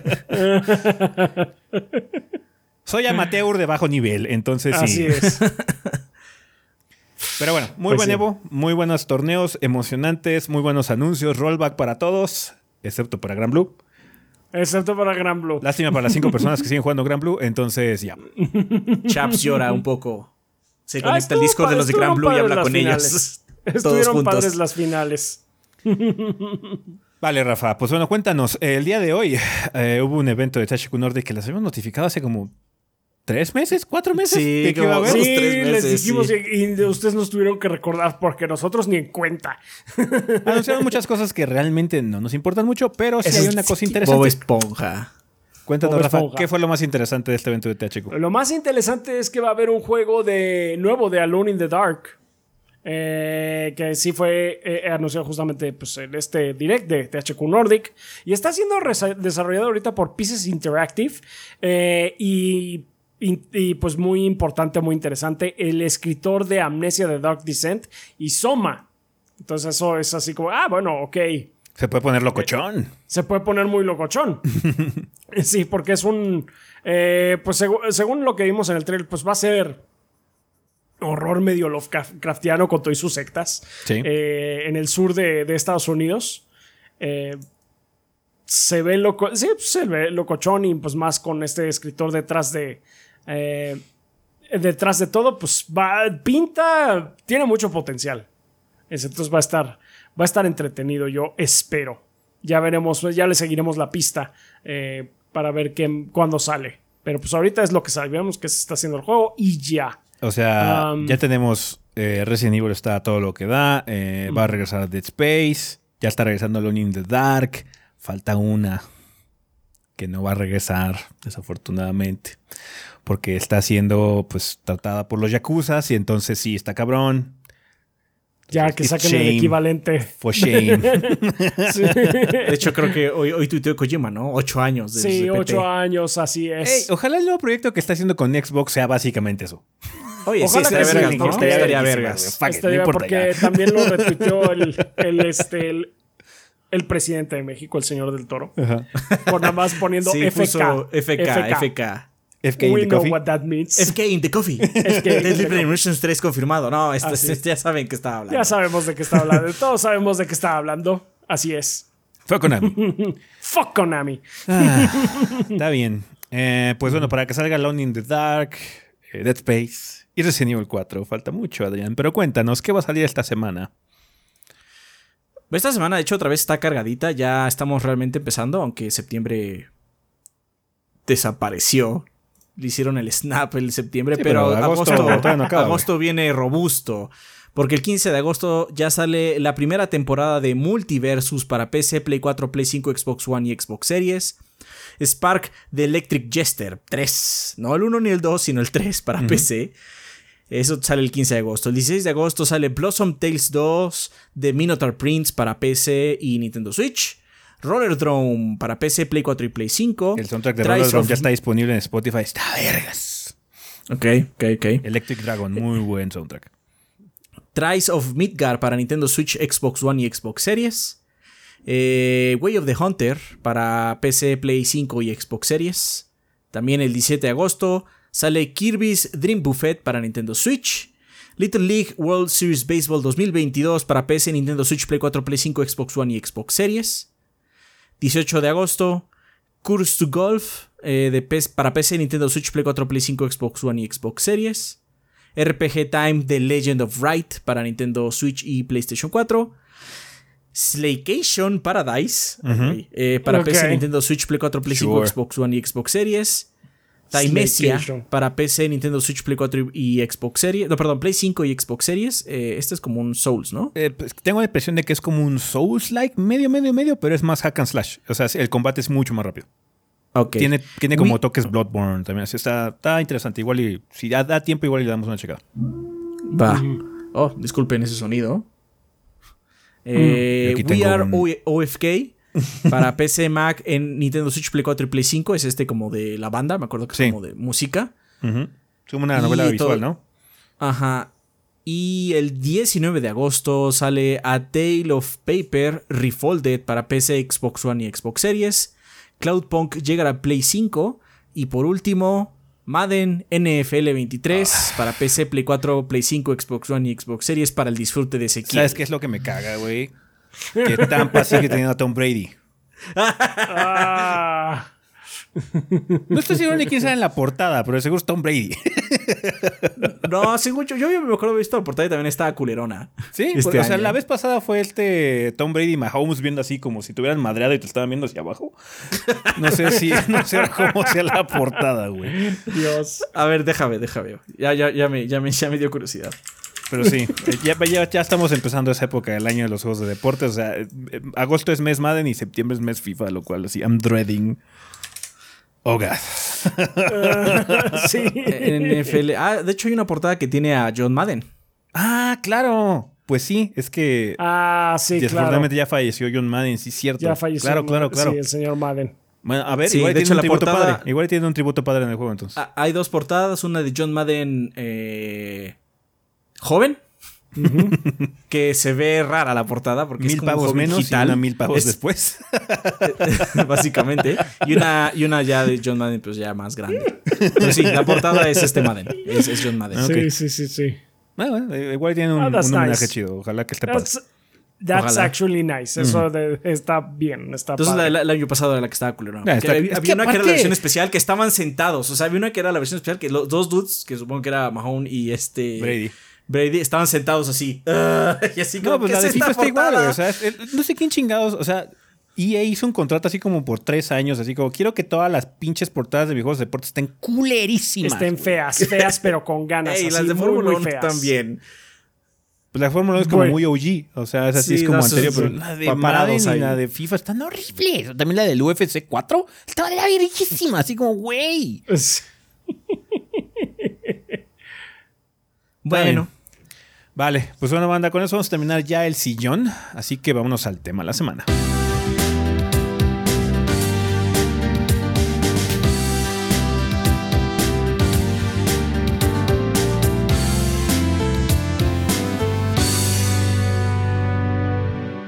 Muy bien, banda. Pues ya estamos aquí en el tema de la semana. Vamos a empezarlo como ya es costumbre con la vida después del podcast. En este caso sería episodio 493, Sports por esports post pandemia. Cuéntanos, eh, Rafa, ¿qué nos mandó la banda? Que comentaron mucho. Bueno, pues Sí, de hecho ahora tenemos tres comentarios porque sí participaron bastante bandas y les llamó la atención. Entonces, pues muchas gracias por participar. Mm. Eh, tenemos primero el comentario de Saul Rainier de Discord que nos dice, buenas, buenas gordos, espero estén pasándola bien y hayan disfrutado el Evo en su totalidad. Con lo que plantearon en el podcast, la escena esports que sigo son los juegos de pelea, más que nada Dragon Ball Fighters y Bubble Baby. Esto es por haber... Baby. It's Baby. Esto es por haber crecido en la época de las maquinitas mágicas y de ahí mi interés por los juegos de peleas y tratar de entenderlos. Durante la pandemia seguía torneos online como House of Chaos o en el eh, BC, ambos algo limitados por el netcode y regularmente regidos por zonas para que hubiera la menor cantidad de delay y fueran lo más cercano a la experiencia uno a uno que se tenía antes y desde fin del año pasado con el Mundial de Fighters fue bastante emocionante y ver los duelos en directo y que el nivel sigue altísimo. Hace poco lo que fue como Breaker y CEO presenciales con narraciones en vivo, una experiencia increíble. Sí, sí, las, de hecho sí llegué a ver las de Fighters también, estuvieron buenas. Este, las peleas, de hecho me sorprendió no haber visto ni a Kazunoko, ni a Goichi, ni a Sonic Fox. Creo que no entraron, en todo caso. Entonces, porque Goichi había dicho algo como eh, de hecho, cuando ya anunciaron el rollback netcode, el Goichi hizo un tweet de que ya voy a regresar a Fighters. ¡Ah! ¡Qué bueno! es que sí los frena muy cabrón, ¿no? Va a ser muy frustrante tratar de jugar y realmente te topes con la muralla del netcode malo que tenía. Así es. Este, durante este tiempo de cuarentena, continúa diciendo, Eh, sí hicieron mucha falta los torneos presenciales. Las soluciones online ayudaron a mantener el contenido de la escena, que los jugadores profesionales se mantuvieran activos y algún otro tech nuevo para los combos, aunque como dijo Maximilian Dude en uno de, sus últimos videos, esta época ayudó bastante para que las compañías se dieran cuenta que hacía falta mejorar el netcode y por fin viene el rollback para muchos juegos ya existentes. Así es. No para Gran Blue. no para Gran Blue. Let it go, bro. Let it go. Sí. Lo siento, lo siento, chaps. Puedes ir a hablar ahí con tu grupo de Discord con los otros cuatro este, aficionados. Sí, se, intentó, se intentó. Es que a mí me dio mucho risa los memes al respecto. Así de que ya ves este, los del niño ahogándose y todo eso que, que, que, hubo de Gran Blue. Este, entonces, pues ese es echarles a la herida. Eh, por último, el Evo en vivo es insuperable, el ambiente que se vive es de otro nivel, desde los casters, las reacciones del público entre resets, comebacks, combos y sobre todo con la emoción en los anuncios, rollback y actualización para series y PlayStation 5 de Fighters, uff.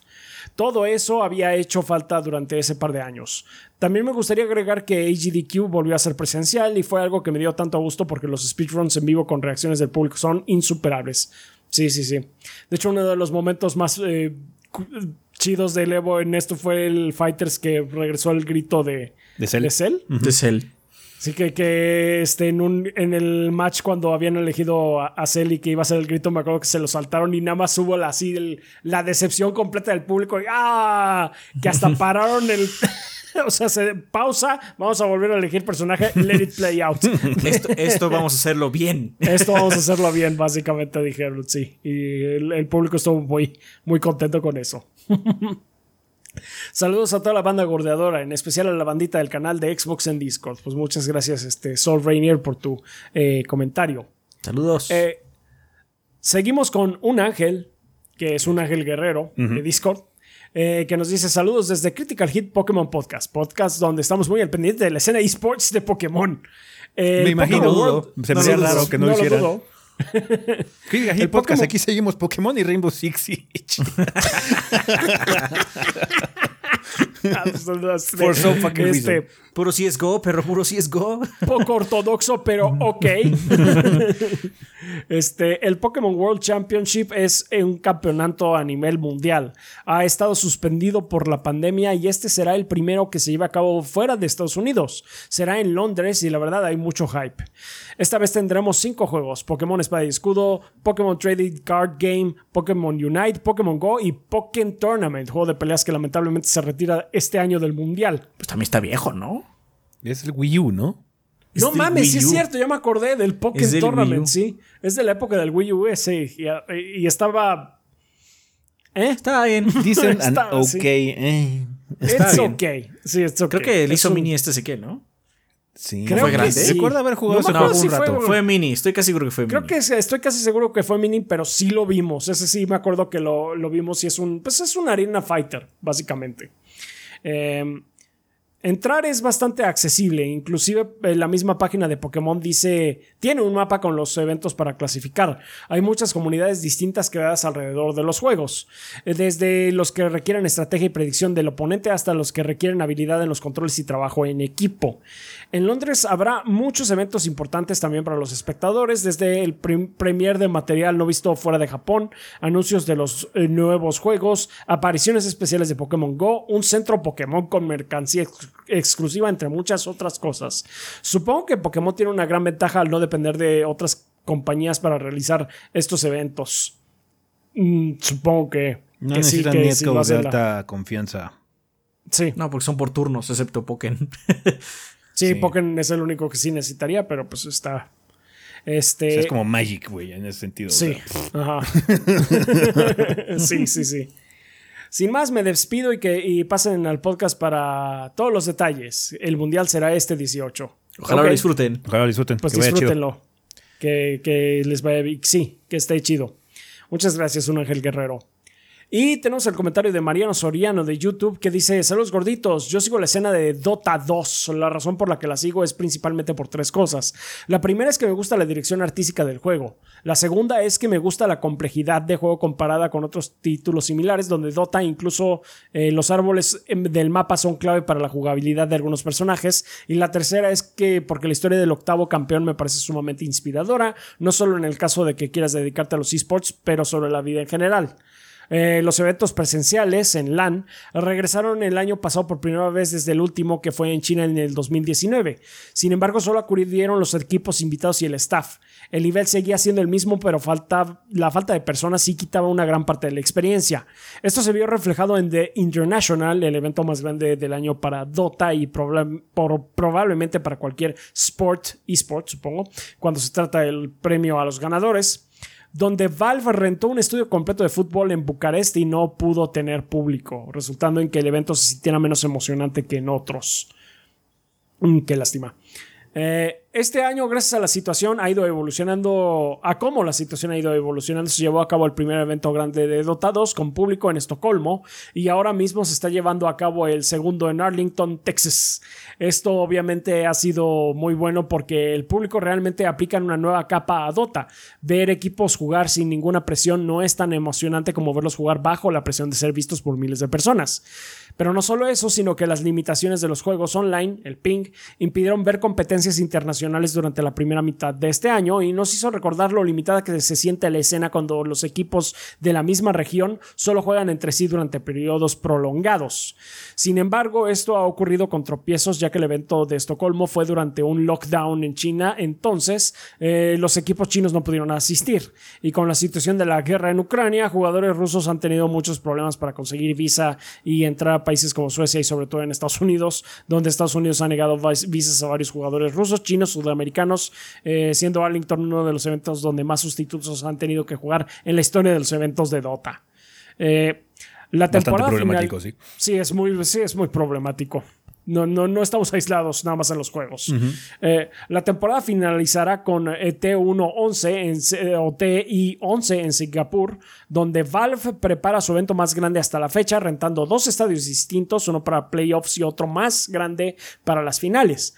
La comunidad en Asia, sobre todo en Singapur, Malasia y por su proximidad China, son muy apasionadas por el juego, así que se espera que el público sea un factor mayor en el evento y aparentemente esta región del mundo no tendrá mayores problemas en cuanto a avisas. Sin más que decir, espero que ustedes estén muy bien y que hayan disfrutado mucho el Evo, ya que si bien no sigo escenas individuales de eh, eh, los juegos de pelea. Soy gran fan del evento y aprovechando que estoy en Arlington por Dota, me di tiempo para, de ir al Evo y puedo decir que la gente se la pasó increíble y estuvieron locos y locas por los anuncios, yo incluido. Sony dejando que gente realmente apasionada sobre la escena tomara las riendas fuera la mejor decisión que pudieron tomar. Les deseo mucho éxito, gordos. Hasta la próxima. De hecho, esa era la gran preocupación lo que se tenía, ¿no? Que ahora que PlayStation iba a ser, bueno, ya es dueño del del Evo en general que iban a cambiar mucho la estructura, la filosofía y como que la cultura del torneo. Y no, no se sintió realmente. no, realmente no se sintió. Mucha gente dice que como que hubo muchos más anuncios de lo, de lo normal y yo siento que eh, not really, porque sí se siente muy retacado de anuncios entre peleas cuando están haciendo como que este tipo de transiciones son una, dos peleas así rápidas y luego así como que una hecatombe de anuncios. Pero eso ya estaba desde antes de que Sony tomara las riendas del asunto. Sí, desde que se, empezó a volver medio eSport el Evo en ese sentido, ya no es grassroots en ese sentido, ya es mucho más comercial. La filosofía de los comerciales sí ha estado presente. Antes era como muy pues muy OG, ¿no? Como los torneos. Es que también se nota mucho con torneos más pequeños que no tienen tanto patrocinador, donde sí es y pelea y pelea y pelea y pelea y tienes como segmentos muy largos, ¿no? El, Evo sí, como es un evento mucho más grande, donde hay que pagar muchas más cosas y cosas así, entonces sí tienes que meterle espacio a los patrocinadores, porque si no, pues, ¿quién paga? El mándale eBay. Sí, o sea, esa cosa de costar cara. Por lo menos para que sea negocio, ¿no? Porque si no, nada más sería un pinche agujero negro de dinero, ¿no? Bien cañón. Pero bueno, qué bueno que lo de Dota ya también está recuperándose. Eh, es que también Dota tiene una situación complicada como tienen Counter-Strike y todas esas cosas, como son por equipos, ahí sí tienes un factor todavía de complejidad mucho más grande, ¿no? Eh, y no sé cómo se maneja la situación de equipos de Dota, nunca he averiguado muy bien, pero si son equipos internacionales que pueden tener miembros internacionales en un solo equipo, pues está más complicado todavía, ¿no? Entonces sí, pues qué bueno que ya está retomando, ¿no? ¿Qué es lo que queremos ver, ¿no? Que nos contaran más o menos cómo va la situación en el eSport, que ustedes sigan, cuál es como que la vibra que se siente en general y cuáles, ah, cuáles, han sido los problemas ahora en la epidemia eh, que suprimos, este, para ver cómo, pues bueno, va a resurgir esto de la escena porque pues indudablemente ya estaba muy consolidado en algunos. Eh, Dota es uno de ellos, como, como bien mencionan.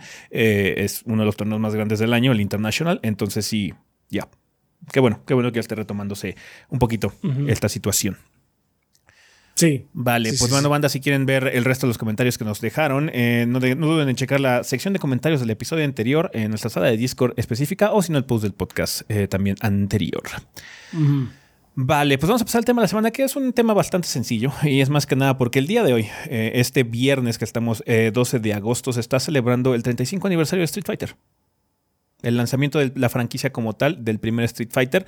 Entonces, pues bueno, como ustedes saben, nosotros somos particularmente fans de esta saga de juegos de pelea. Entonces, pues queríamos platicar un poquitín sobre la misma. Eh, más que nada, pues quizás eh, reiterando algunas situaciones, como el siempre conocido, eh, la época que, lo, que fue como que la que más jugamos Street Fighter, que fue la del 4, cuando salió para PlayStation 3 y Xbox 360. Pero si quieren también platicando un poquitín sobre nuestro acercamiento a la franquicia y cómo, pues bueno, cómo se volvió una de nuestras preferidas en general. Si quieres, empezamos contigo, Rafa, que tú eres el, el más OG de estos juegos de peleas. Tú tienes una relación un poquito más amplia. Cuéntanos cómo fue tu acercamiento con Street Fighter. Bueno, Street Fighter yo la primera vez que lo jugué fue en una farmacia. Este, Street Fighter 2, eh, recuerdo que estábamos, eh, mi, mamá estaba comprando algunas medicinas o algo así y eh, pues me dio así como dinero así del cambio de, pues, si quieres juega un poquito de en las maquinitas porque yo me voy a tardar un poco. Ok.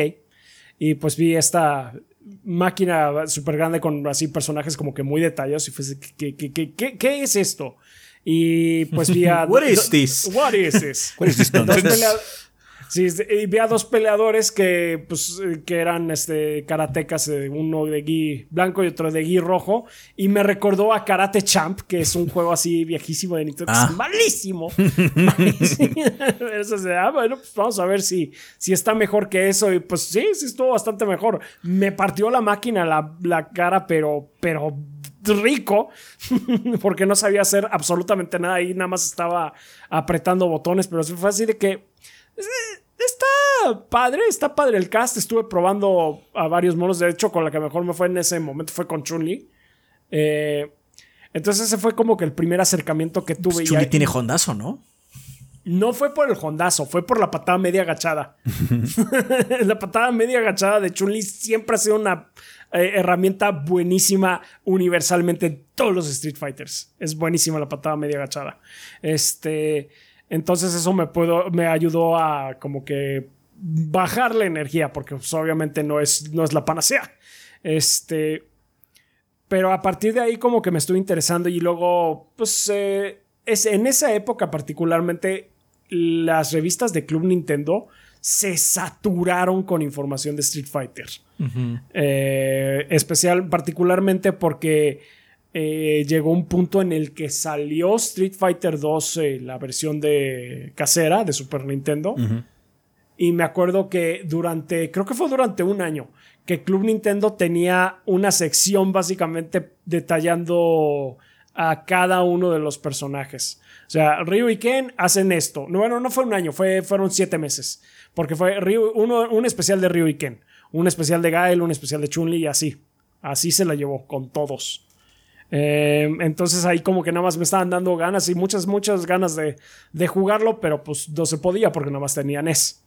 Este, hasta que mi primo Andrew, eh, que, él fue el que me introdujo a los videojuegos y pues me, eh, me regaló como que varias cosas y él también era muy clavado en los juegos de pelea. De hecho, él sí llegó a competir en torneos y, y en la época de Alpha 2 sí le fue bastante bien.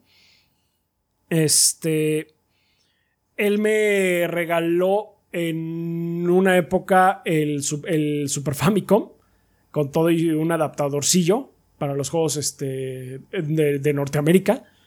Y, um, y me regaló Street Fighter 2 Turbo en ese momento ya íbamos por, por, la versión turbo.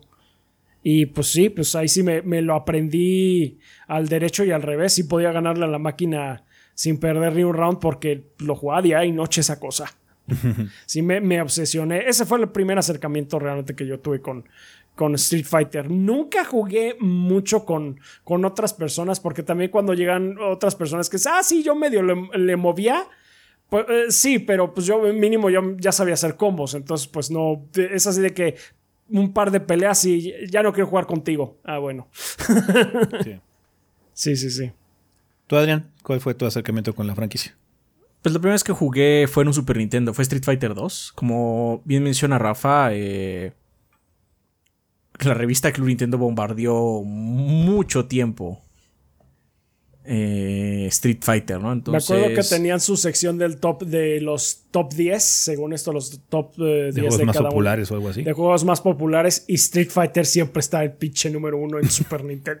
Ajá, sí, no, estuvo mucho tiempo. Aparte me acuerdo, bueno, no me acuerdo más bien, más adelante voy, voy, a contar un pequeño detalle de la vida de Rafa un poco personal.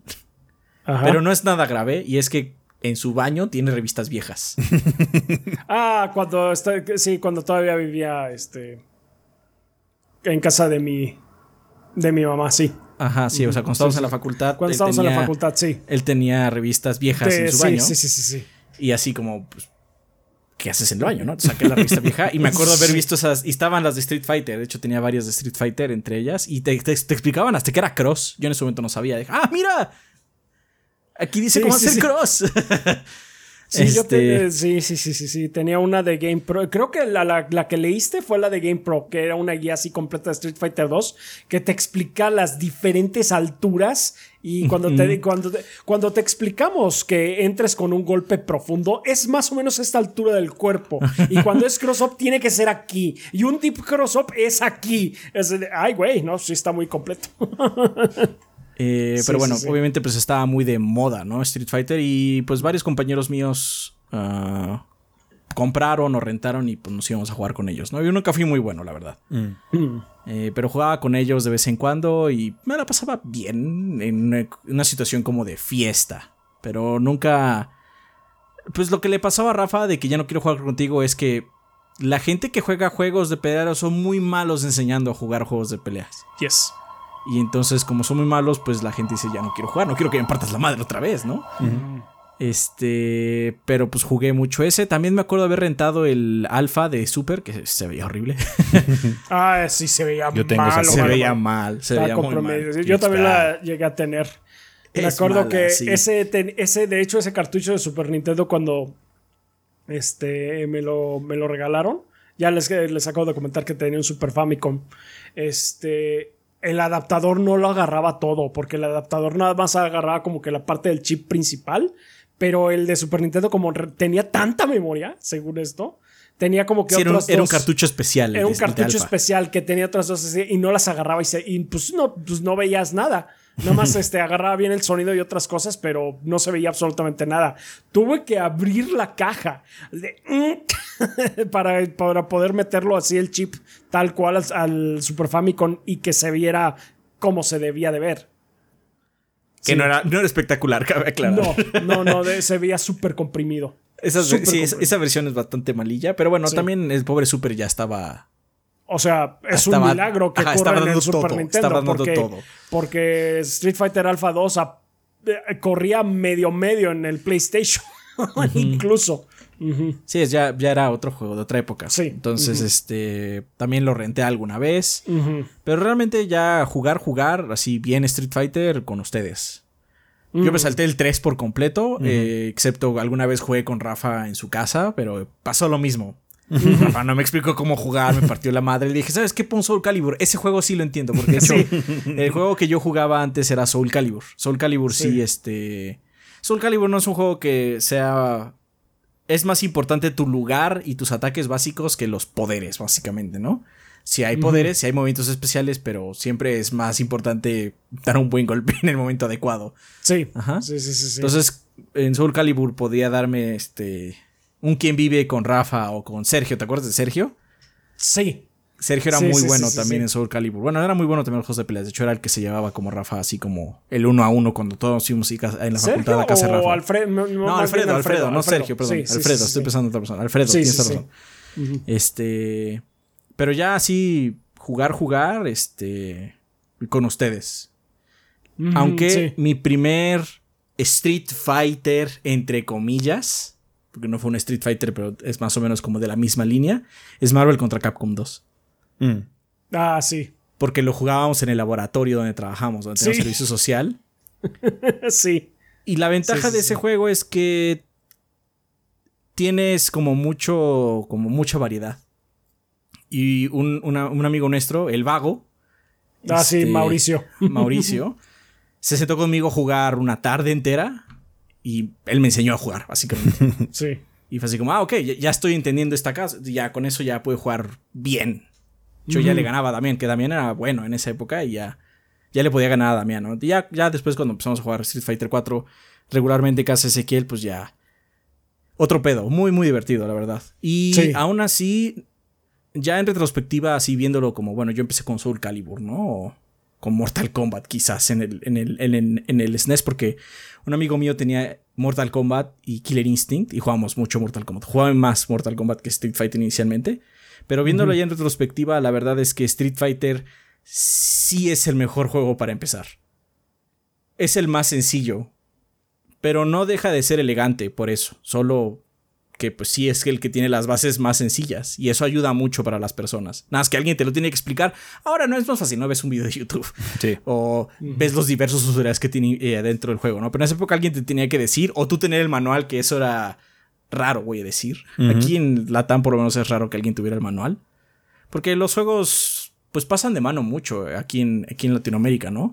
Generalmente los revendes para sacar otro juego más adelante, entonces compras cartuchos sueltos muchas veces. Y pues no traes toda la documentación. Y bueno, si tenías así como la Club Nintendo del personaje que te gustaba, pues bien por ti. Pero ¿qué tal si no la tenías? ¿Qué tal si no la comprabas mes con mes o no te alcanzaba? Yo qué sé, ¿no? Entonces sí, era, era una época complicada, pero en retrospectiva sí es el juego más fácil para empezar a jugar esto. Sí. Sí, sí, sí. Sí, sí, sí, sí. Yo personalmente sí tuve acercamiento con el primer Street Fighter. Eh, ahí en la, este, mm, cerca de la casa de mi mamá, eh, había, hay un local que sigue ahí, ¿no? Pero el local ha mutado y ha sido muchas cosas a lo largo del tiempo. Pero durante un tiempo fue una sala de maquinitas. Tenían maquinitas y tenían una copia del primer Street Fighter. De hecho, yo jugué mucho el primer Street Fighter en ese sentido. Me acuerdo que me costaba mucho pasar de el dude de pantalón rojo. Mm no me acuerdo cómo se llama. Eh, pero el chiste es que yo sí. Yo sí jugué bastante Street Fighter porque era una máquina que nadie jugaba. Era una máquina que nadie jugaba porque estaba como en la época en donde también estaba la máquina de las tortugas ninja y cosas así que tenían como más cosas llamativas. Entonces, ah, la de los Simpson. La de los Simpson y cosas así, recuerdo. Y pues Nada, nada, yo jugaba esa máquina de vez en cuando porque pues, estaba vacía, ¿no? Entonces yo iba mucho con mi primo a jugar ahí. Tengo un primo que me lleva, ¿qué será? Tres años nada más. Entonces éramos más o menos de la edad. Entonces jugaba mucho, íbamos así, pues vamos a las maquinitas, vamos a las maquinitas, ¿no? Y él jugaba alguna otra cosa, bla, bla, con los conocidos que teníamos ahí de la colonia o lo que sea, y este, y yo dedicaba a jugar ahí. Street Fighter 2 eh, jugué un poco en arcadias al principio cuando salió, pero realmente lo jugué mucho más en consola. Sí lo jugaba yo también mucho solo contra la computadora eh, cuando estaba en auge, cuando era así como la cosa más popular. Ya después, cuando empezaron a llegar otras cosas, así cuando llegó King of Fighters y se volvió como que la cosa más popular, mi primo jugaba mucho King of Fighters, ¿no? Eh, y la máquina de Street Fighter ahora era la abandonada, entonces yo jugaba Street Fighter 2 mucho en, en, Arcadias, por mucho tiempo contra la máquina o contra las pocas personas que me llegaban a retar, pero como ya no era el prime de gente que jugaba los, los, fuertecillos, los peces gordos de la colonia, generalmente yo dominaba esa, esa, máquina, entonces nadie me quitaba. Con una sola ficha podía jugar toda la tarde si quería, ¿no? Entonces sí, era pues era bastante padre, por eso le, tengo particular cariño a Street Fighter en ese sentido, porque sí, yo lo jugaba mucho en esas tardes donde no había nada que hacer, y sabes que mi primo y yo íbamos a la, a la sala de maquinitas a gastarnos 15 pesos, lo que sea, para jugar un ratín y pues, estar una hora o dos entretenida, ¿no? Ahí viendo a la gente jugar también o jugar nosotros. Entonces yo jugaba mucho Street Fighter, pero ya fuera del auge. Yo no, no me tocó así como enfrentarme contra gente así súper cabrona de la colonia o lo que sea, ¿no? Cuando, cuando era la cosa más popular, ¿no? Entonces sí, yo jugué mucho Street Fighter 2 ya cuando estábamos en la época final. Y después creo que la versión que más jugué eh, eh, en, en, este, en Super Nintendo fue la, la Super, la que ya traía a Fei Long y a Kami y todo lo demás. Esa recuerdo haberla acabado muchas veces. Eh, a pesar de que no es la mejor porque es una versión muy lenta de Street Fighter en particular, em, me gustaba en ese sentido, ¿no? El, 3 nunca lo pude probar, solamente lo pude jugar una vez en Arcadias en Reino Aventura. Mm. Oh, wow. ¿ves, que había, ¿Ves que había un castillo donde había maquinitas en Reino Aventura? Eh, en ese castillo tenían Street Fighter 3. No me acuerdo qué versión era. No sé si fue la primera, el Second Impact o ya era Third Strike. No sé cuál era. Supongo que Second Impact o algo así, la primera. Eh, pero porque sí fue cuando todavía estaba bastante eh, mozalbete. Entonces sí, yo creo que fue de las primeras Street Fighter. Recuerdo que se veía muy bien. Recuerdo que me llamaba mucho la atención. Pero como no tuvo un ports a consolas y ya como que las consolas estaban en auge en ese sentido, pues sí, nunca realmente pude experimentar mucho sobre Street Fighter 3, por eso es como que el, juego más arcano para mí porque no, no, lo, no lo he probado tanto. Puedo jugarlo ahorita porque pues, como todos los Street Fighters tiene bases similares, pero pues sí, no, no, no fue lo mío tanto. Y ya, pues Street Fighter 4 fue otra cosa, no fue el juego de peleas que más he jugado en mi vida. O sea, fue la cosa que fue uno de los juegos que más he jugado en mi vida también en ese sentido, porque sí yo jugaba mucho en línea, jugaba mucho en línea. También era de esas personas que se la pasaba, voy a aprender este personaje hoy. Entonces sí, me dedicaba toda la tarde a hacer combos y hacer los trials y tratar de aprender, bla, bla, y luego en la noche a jugar, porque era la hora cuchi cuchi cuando estaban así como que las, las personas indicadas más o menos de mi nivel, que sí, el, el, matchmaking no estaba tan perfecto eh, y también el netcode luego jalaba medio culerón, pero bueno, este sí jugué mucho Street Fighter 4. Eh, Obviamente Balrog fue mi personaje principal y jugaba muy bien. Creo que en ese sentido jugué muchísimo y sí llegué bastante lejos en ese juego, en el en línea, la versión súper particularmente. Eh, y pues obviamente jugando con ustedes, ¿no? Este, constantemente. Tengo, tengo dos, dudas. Mm. ¿Tu versión de Street Fighter que jugaste en la maquinita era de las de seis era de tres botones o era la de que tenías que pegarle más? No, era seis botones porque la maquinita no era oficial. Era una de esas así que tenía. Ah, de conversion. Era de conversion. Era una de esas maquinitas que eran de textura genérica, así como noventera, con paredes negras y eso, y tenía seis botones. O sea, después de esa maquinita tenía Mortal Kombat, güey. no, es que quizás algunas personas no sepan, pero el primer Street Fighter, la primera máquina. Ajá tenía nada más dos botones, que era patada y golpe. Golpe y patada, sí. Y dependiendo qué tan fuerte apretabas, hacía el golpe fuerte o medio o débil. Entonces era complicado, vamos a dejarlo así. Sí. Pero después hubo una versión con botones normales. Sí, sí, sí. Y bueno, obviamente eh, el experimento claramente falló y Street Fighter 2 salió con botones normales. Sí. La, la estructura sí son la misma. Street Fighter no ha cambiado también de configuración. Es la misma desde Street Fighter 2. Realmente. Street Fighter 2 es golpe débil, golpe medio, golpe fuerte, patada débil, patada medio, patada fuerte. Y de. Sí hubo ports, ¿no? De consola de, de Street Fighter 3, pero fue de Dreamcast. Y sí. ahí, who the fuck had a Dreamcast? Sí. entonces que yo sé que Rafa tiene esa. O sea, bueno, de hecho, en la caja está, para tal caso. Ah, está, sí, ahí pero, la pero es así como es así como el güey. Yo tuve Nintendo 64 y me brinqué el cubo y el Dreamcast, güey. ¿Cuándo puñetas voy a jugar Street Fighter 3 en consola?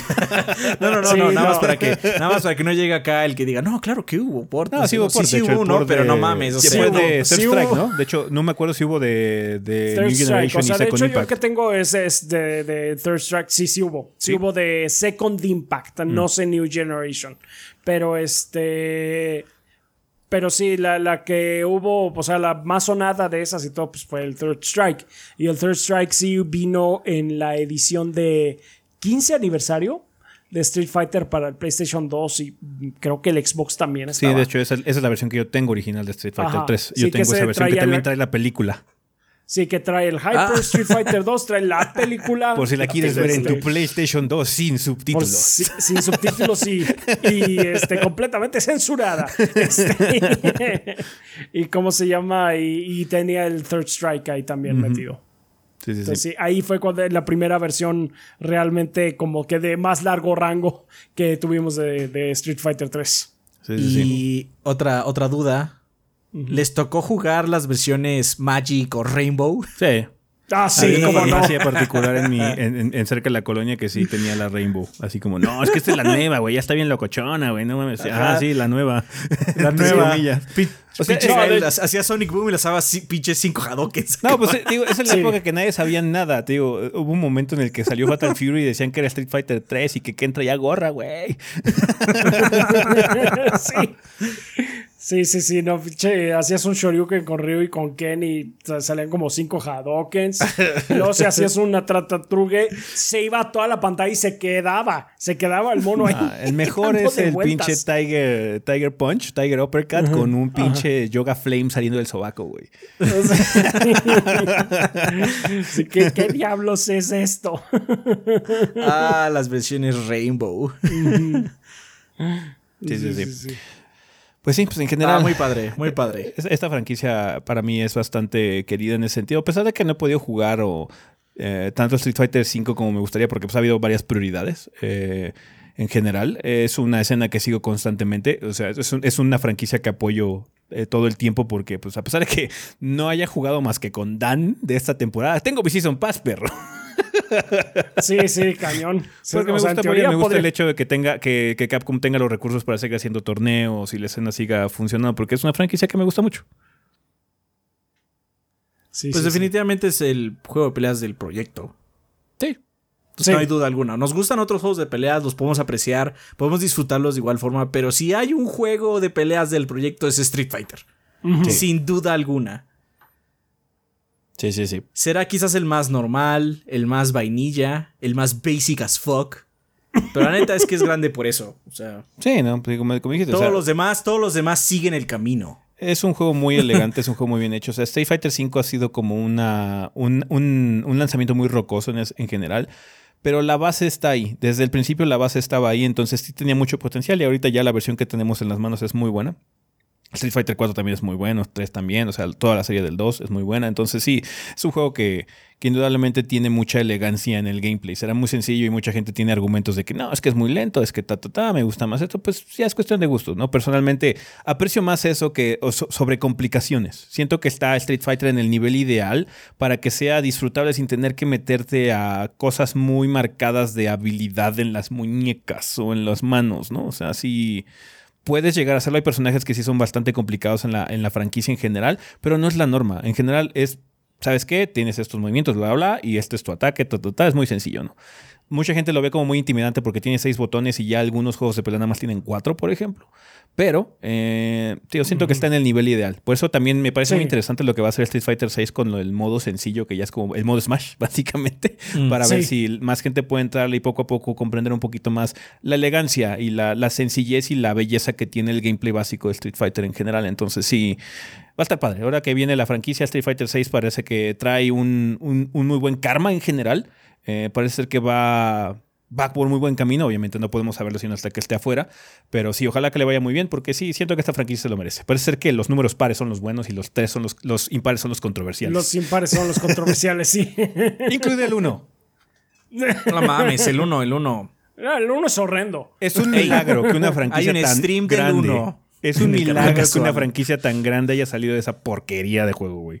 Sí, no manches, estuvo, pero si lo quieren experimentar, hay un stream en el canal casual de Sí, chequen cómo Adrián destruye Street Fighter 1 en el stream.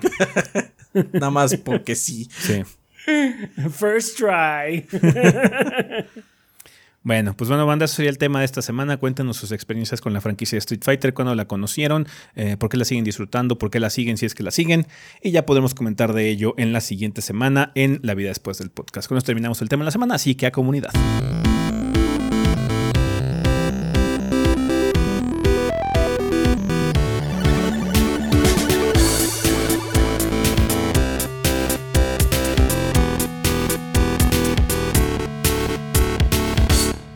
Bueno, banda, pues ya estamos aquí en la sección de comunidad, que de nueva cuenta siempre es un excelente momento para agradecerle a nuestros patrocinadores oficiales del podcast, que son todos nuestros Lord Bombones, nuestros Patreons de 20 dólares o más durante el mes correspondiente.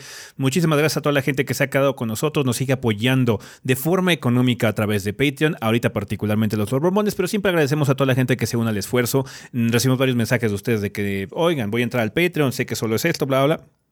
No se preocupen, cualquier apoyo que nos puedan dar siempre lo agradecemos infinitamente y apreciamos también que nos manden mensajitos ahí en Patreon contándonos su experiencia con el gordeo en general y por qué han decidido apoyarnos. Crean que nos, nos inspira mucho y nos ayuda mucho a, motivarnos para seguir trabajando aquí para ustedes, para seguir trayéndoles contenido eh, continuo. Entonces, muchísimas gracias a toda la gente que sigue aquí con nosotros en Patreon, también a toda la gente que nos apoya en Twitch, a toda la gente que también nos apoya aquí en, este, en YouTube, que, pues, bueno, que se anima a suscribirse aquí al canal de forma económica, a unirse al canal. Por si no lo sabían, ya pueden también apoyarnos aquí en YouTube directamente desde la plataforma, sino con un super chat, con un super gracias, un super sticker, lo que sea. Apreciamos enormemente todo el apoyo, banda. Pero ahorita vale la pena eh, celebrar a nuestros Patreons de 20 dólares. Rafa, quien patrocina al podcast durante el mes de agosto. Muy bien, durante este mes nos patrocinan Aaron Torres, que nos dice: Buenas gordos, posibles invitados y banda. Les recuerdo que soy diseñador gráfico freelance y les vengo a ofrecer mis servicios. El precio lo podemos razonar en privado, pero como voy empezando, prometo brindar tarifa baja. Pueden seguirme y contactarme en mis redes sociales. Seguirme en Facebook como Creativi. Más es Creativi y el símbolo de más. En Instagram como arroba creativimás, ahí sí es creativi M-A-S. Eh, en Twitter como arroba creativimás igual que el anterior. O pueden mandarme correo por creativimás, tal como se oye, con todas las letras, arroba gmail.com. Para esta semana les quiero preguntar, gordos, ¿qué prefieren? ¿Crunchyroll o Funimation? Saludos. Pues como que ya no importa porque Crunchyroll va a ser el único que quede. Sí, de hecho Crunchyroll está empezando a comprar varias cosas. Acaba de, hay una controversia ahorita, de hecho, porque acaba de adquirir a Right Stuff Anime también, que es una distribuidora también de anime. Y hay controversia porque también Right Stuff eh, era distribuidora de hentai. Pero ahora que en la mm. compra de Crunchyroll ya no, ya limpiaron todo eso y, ya son cosas nada más eh, PG. ah, ok. Está pasando como lo que pasó con Square Enix, porque Square Enix sacó una, una, app, para manga y está así mega censurado. Sí, o sea que. Y es así como, pero, o sea, o sea, vamos. es anime. Ajá, o sea, anime. Sexy time is fine. nada más. es, anime, dude. Sabes en lo que te estás metiendo. Ajá, pero simplemente es así como censurar todo, porque, o sea, el anime y el manga está plagado de fanservice. Supongo que también es mucha perspectiva. Yo creo que los execs de Sony siguen viendo las cosas muy de forma muy anticuada y no pueden entender que puede haber las, varias clasificaciones y simplemente meter algún tipo de resguardo, así como parental controls para ese tipo de cosas. Entonces. puedes poner un montón de. un montón de este filtros. O como le hacían en las viejas tiendas todo en la front page o, lo, todo lo que está delante es lo que todo el mundo puede comprar. Pues si quieres irte acá lo cochinón, pues nada más al fondo a la izquierda. o sea, no veo el por qué así como estar limitando. Restringirlo. Yo no lo voy a consumir, pero, o sea, es otro negocio de todas maneras, ¿no? Ah, y pues, o sea, es, parte de la cultura también, ¿no? Eh, de una forma u otra, pero ya, eh, Funimation ya va a morir, va a ser absorbido por eh, Crunchyroll. Funimation lo que tenía muy bien es que eran muy, hacían muy buenos paquetes de Blu-rays de series y cosas y venían muy bien empaquetados y eran, no tan caros. Y eran un costo muy asequible, entonces, no como Aniplex que se podía la chingada. No entonces, esos, esos Blu-rays están carísimos. El, hecho, hay, hay un, a mí me gusta mucho Ore Monogatari y me gustaría comprar el Blu-ray y está estúpidamente caro. Así como, no. ¿Una tarjeta gráfica o Ore Monogatari? no tan extremo, no tan extremo, pero sí está, sí está, muy estúpido. Sí está muy en los miles. Y así como, no voy a pagar miles. O sea, no. está bueno. Ok, pues este, ahí lo tienes, Aaron Torres. Nos vamos con Mauricio Glespan que dice: Saludos gorditos y banda, espero que se encuentren muy bien. Mi nombre es Mauricio, staff de Technologic PC Gaming and Workstation, donde nos dedicamos al ensamble y venta de computadoras, ya sea desde una PC para hacer sus presentaciones de cómo empujar una piedra mientras miran un podcast de los tres gordos B, hasta una PC de la NASA para correr Flight Simulator a 4K a 240 frames por segundo. No estoy seguro que hay una máquina que logre hacer eso. Seguramente Linus podría ser una. ya ves que hace sus pinches monstruos ahí. Maybe. Maybe, pero sí. Eh, como se ha invitado a toda la. O sea, eh, eh, entendemos el punto, supongo. sí, no, no, sí, claro, claro, claro, una high-end ya, hablando en serio, hablando en serio, no creo que haya una máquina en el planeta ahorita que pueda correr 4K 240 FPS. Está cabrón. Está bien. Invito a toda la banda gordeadora a hacer sus cotizaciones a nuestro Instagram technologicpc.19 o nuestro Facebook technologic19.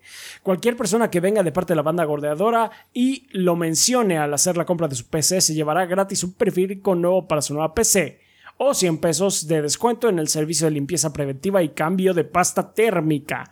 Radicamos en la Ciudad de México, pero hacemos envíos a todo el país. Muchas gracias por el espacio gorditos y recuerden mantener limpias sus PCs. Mucha suerte con el proyecto. Muchas gracias. Gracias. Gracias. Eh, Unexpected Keys.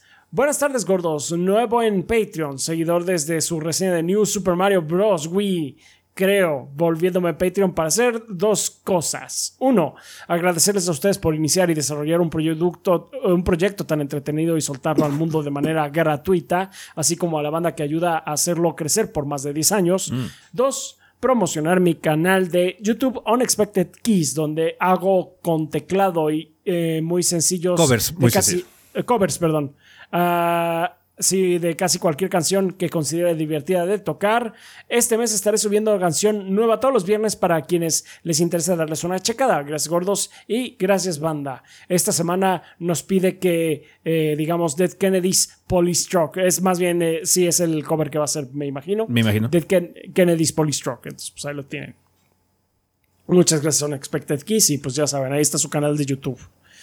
Eh, consultorio de dientes limpios, nos dice, buen día gorditos, ¿qué les podemos decir gorditos? Lo importante es cuidarse, pero esperemos en un futuro abrir nuestra clínica enfrente de la casa de Adrián. Ah, o mejor aún, ahí, sí voy.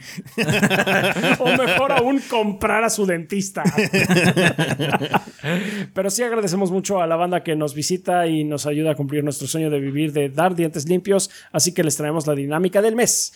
Deberán estar atentos a las publicaciones en nuestra página de Facebook donde aparecerá, entre paréntesis escondido, uno de los juegos que los gorditos eh, dijeron, solo deben mandarnos evidencia de que lo encontraron y podrán ganar eh, descuentos en tratamientos, limpiezas, restauraciones o alguna sorpresa. Así que pongan mucha atención y no se pierdan de ningún detalle. Coméntenos si este tipo de mecánicas les resultan atractivas y qué promociones les gustaría ver en el futuro. Pregunta ahora que el formato del podcast va a ser 100% digital. ¿Creen que el odio al mantel se mantenga? ¿Qué odiará ahora la banda? ¿Aún quemarán el mantel al cumplir todos los objetivos del Patreon? Todavía no se ha confirmado lo de que va a ser 100% digital. O sea, la gente entró en pánico bien cabrón. Eh, digamos, hay muchas ventajas de hacerlo digital en ese sentido. Para nosotros es mucho más cómodo porque es mucho más eficiente para nosotros el, viernes, el día de grabación, porque si no, nada más se perdería en hacer el podcast. Entonces sí podemos hacer otras cositas. Pero bueno, no hemos decidido todavía hacerlo. Ahorita vamos a seguir haciéndolo porque no es prudente más que nada para la salud del contenido. Hay muchos juegos que salen, si de por sí luego nos tardamos, imagínense si uno de nosotros se contagia y por querer juntarnos a huevo contagiamos al resto y no hay gordo que esté saludable. Uf. Detiene el, proyecto se para en seco, ¿no? Entonces, preferimos que no ocurra eso, como cuando yo me enfermé, que pues las cosas pudieron seguir y que Adrián y Rafa podían seguir haciendo streams, podían seguir trabajando en minis y todo ese tipo de situaciones, a pues, frenar en, seco, correr el riesgo de que se frene en seco el proyecto, ¿no? Entonces, por eso vamos a seguir haciéndolo ahorita de forma digital, por el futuro previsible, no tenemos una situación en la que... Eh, tengamos ahorita, no, es que ya queremos regresar. No lo vemos ahorita prudente, no lo vemos ahorita conveniente rehacerlo, pero no significa que no lo vayamos a hacer en el futuro. Ah, todavía no tomamos esa decisión. Si ya están las cosas normales, lo evaluamos y vemos que es más práctico o tiene más ventajas hacerlo ahorita en forma digital que hacerlo presencial, porque presencial también tiene sus ventajas, un poquito más en la dinámica de la conversación y todo ese tipo de situaciones, ya lo evaluaremos en ese punto. Así que no entren en pánico, que no se les afloje el calzón, banda. Ahorita vamos a seguir nada más así por internet porque nos ha convenido, nos ha ayudado mucho a mantener el sistema de trabajo. Ah, entonces, ya, así vamos a seguir por lo menos por el futuro previsible. Los que sí no van a regresar. Los streams, los streams van a ser. Los streams. Los streams no van a regresar presencial. Solo los especiales y eso. cosas, sí, exactamente. Los especiales o los de juegos de peleas que tenemos que estar los tres, eso obviamente sí. Pero los demás, ya, forget it. Eso sí van a seguir siendo este digitales, especialmente por la hora que lo hacemos. Es, así es infinitamente más práctico. Ahí sí, no hay comparación. Sí, porque digamos que para hacer el stream eh, nos vamos generalmente a casa Ezequiel, ¿no? Entonces hay que detener todo lo que está haciendo y luego hay... La Ciudad de México luego es una hora de trayecto o más si tienes mala suerte. A, veces mucho menos, a veces son 10 minutos si tienes mucha suerte, ¿no? Depende mucho de la situación. Pero significa que tenemos que votar. en cambio ahorita lo que estamos haciendo es paramos seis y media, porque ya va a ser el podcast. y se arregla todo y empieza el stream. O sea, hay mucho más tiempo de trabajo óptimo, básicamente. Sí, sí, sí. Sí, los streams sí ya. sí, esos no van a regresar presenciales. Sí, más, que en, ocasiones, más, que en ocasiones este, especiales, muy especiales. Así es, así es, así es. Uh, pues si hubiéramos hecho con pues, stream de Evo, quizás hubiéramos estado en presencial, no sabemos. Sí, pero había muchas ocupaciones ese fin de semana. Sí, sí, sí, sí. Eh, pues muchas gracias, Consultorio de Dientes Limpios. Pues ya saben, banda. Estén atentos a eh, su página de Facebook para la dinámica. Así es. Rulon Kowalski. Esta va a ser una de esas semanas pesadas en casa. Con eso en mente, una pregunta que suena rara. ¿Les gusta recibir visitas en su casa? Eh, postdata, eh, faltan de Wonderful One of One podcast más para el número 20 Ah, para el 500. 500. Curiosamente, del 390 al 400 hubo muchos invitados, desde Artemio hasta Kid, pasando por Fede Lobo, Arturo y Bárbaro. Saludos. Mm. Nice. Pues sí, sí, porque fue el inicio de la pandemia. Así todo el mundo estaba en sus casas, todo el mundo. Así es. Así es. Ah, que si nos gusta recibir, sí, sí, sí, sí, a mí sí me gusta recibir visitas en casa, sí. A mí, a mí particularmente no me encanta eh, en general porque soy una persona un poquito más retraída, pero como me gusta decirles a mis amigos, gente así en particular, así que no tenga tanto contacto y sea más por compromiso, me caga la madre. I ah, really don't like that. Ajá, pero sí, así como los gordos siempre se pasan en mi casa, así que. pues sí, así es. Sí, más bien tomando en cuenta pues, que si estás recibiendo a, gente que sí quieres que llegue a tu casa, pues. Sí, sí, si es una situación así como familiar o algún compromiso raro, porque luego ocurren, eh, sí, esas cosas me caga, me caga. Mm, ya.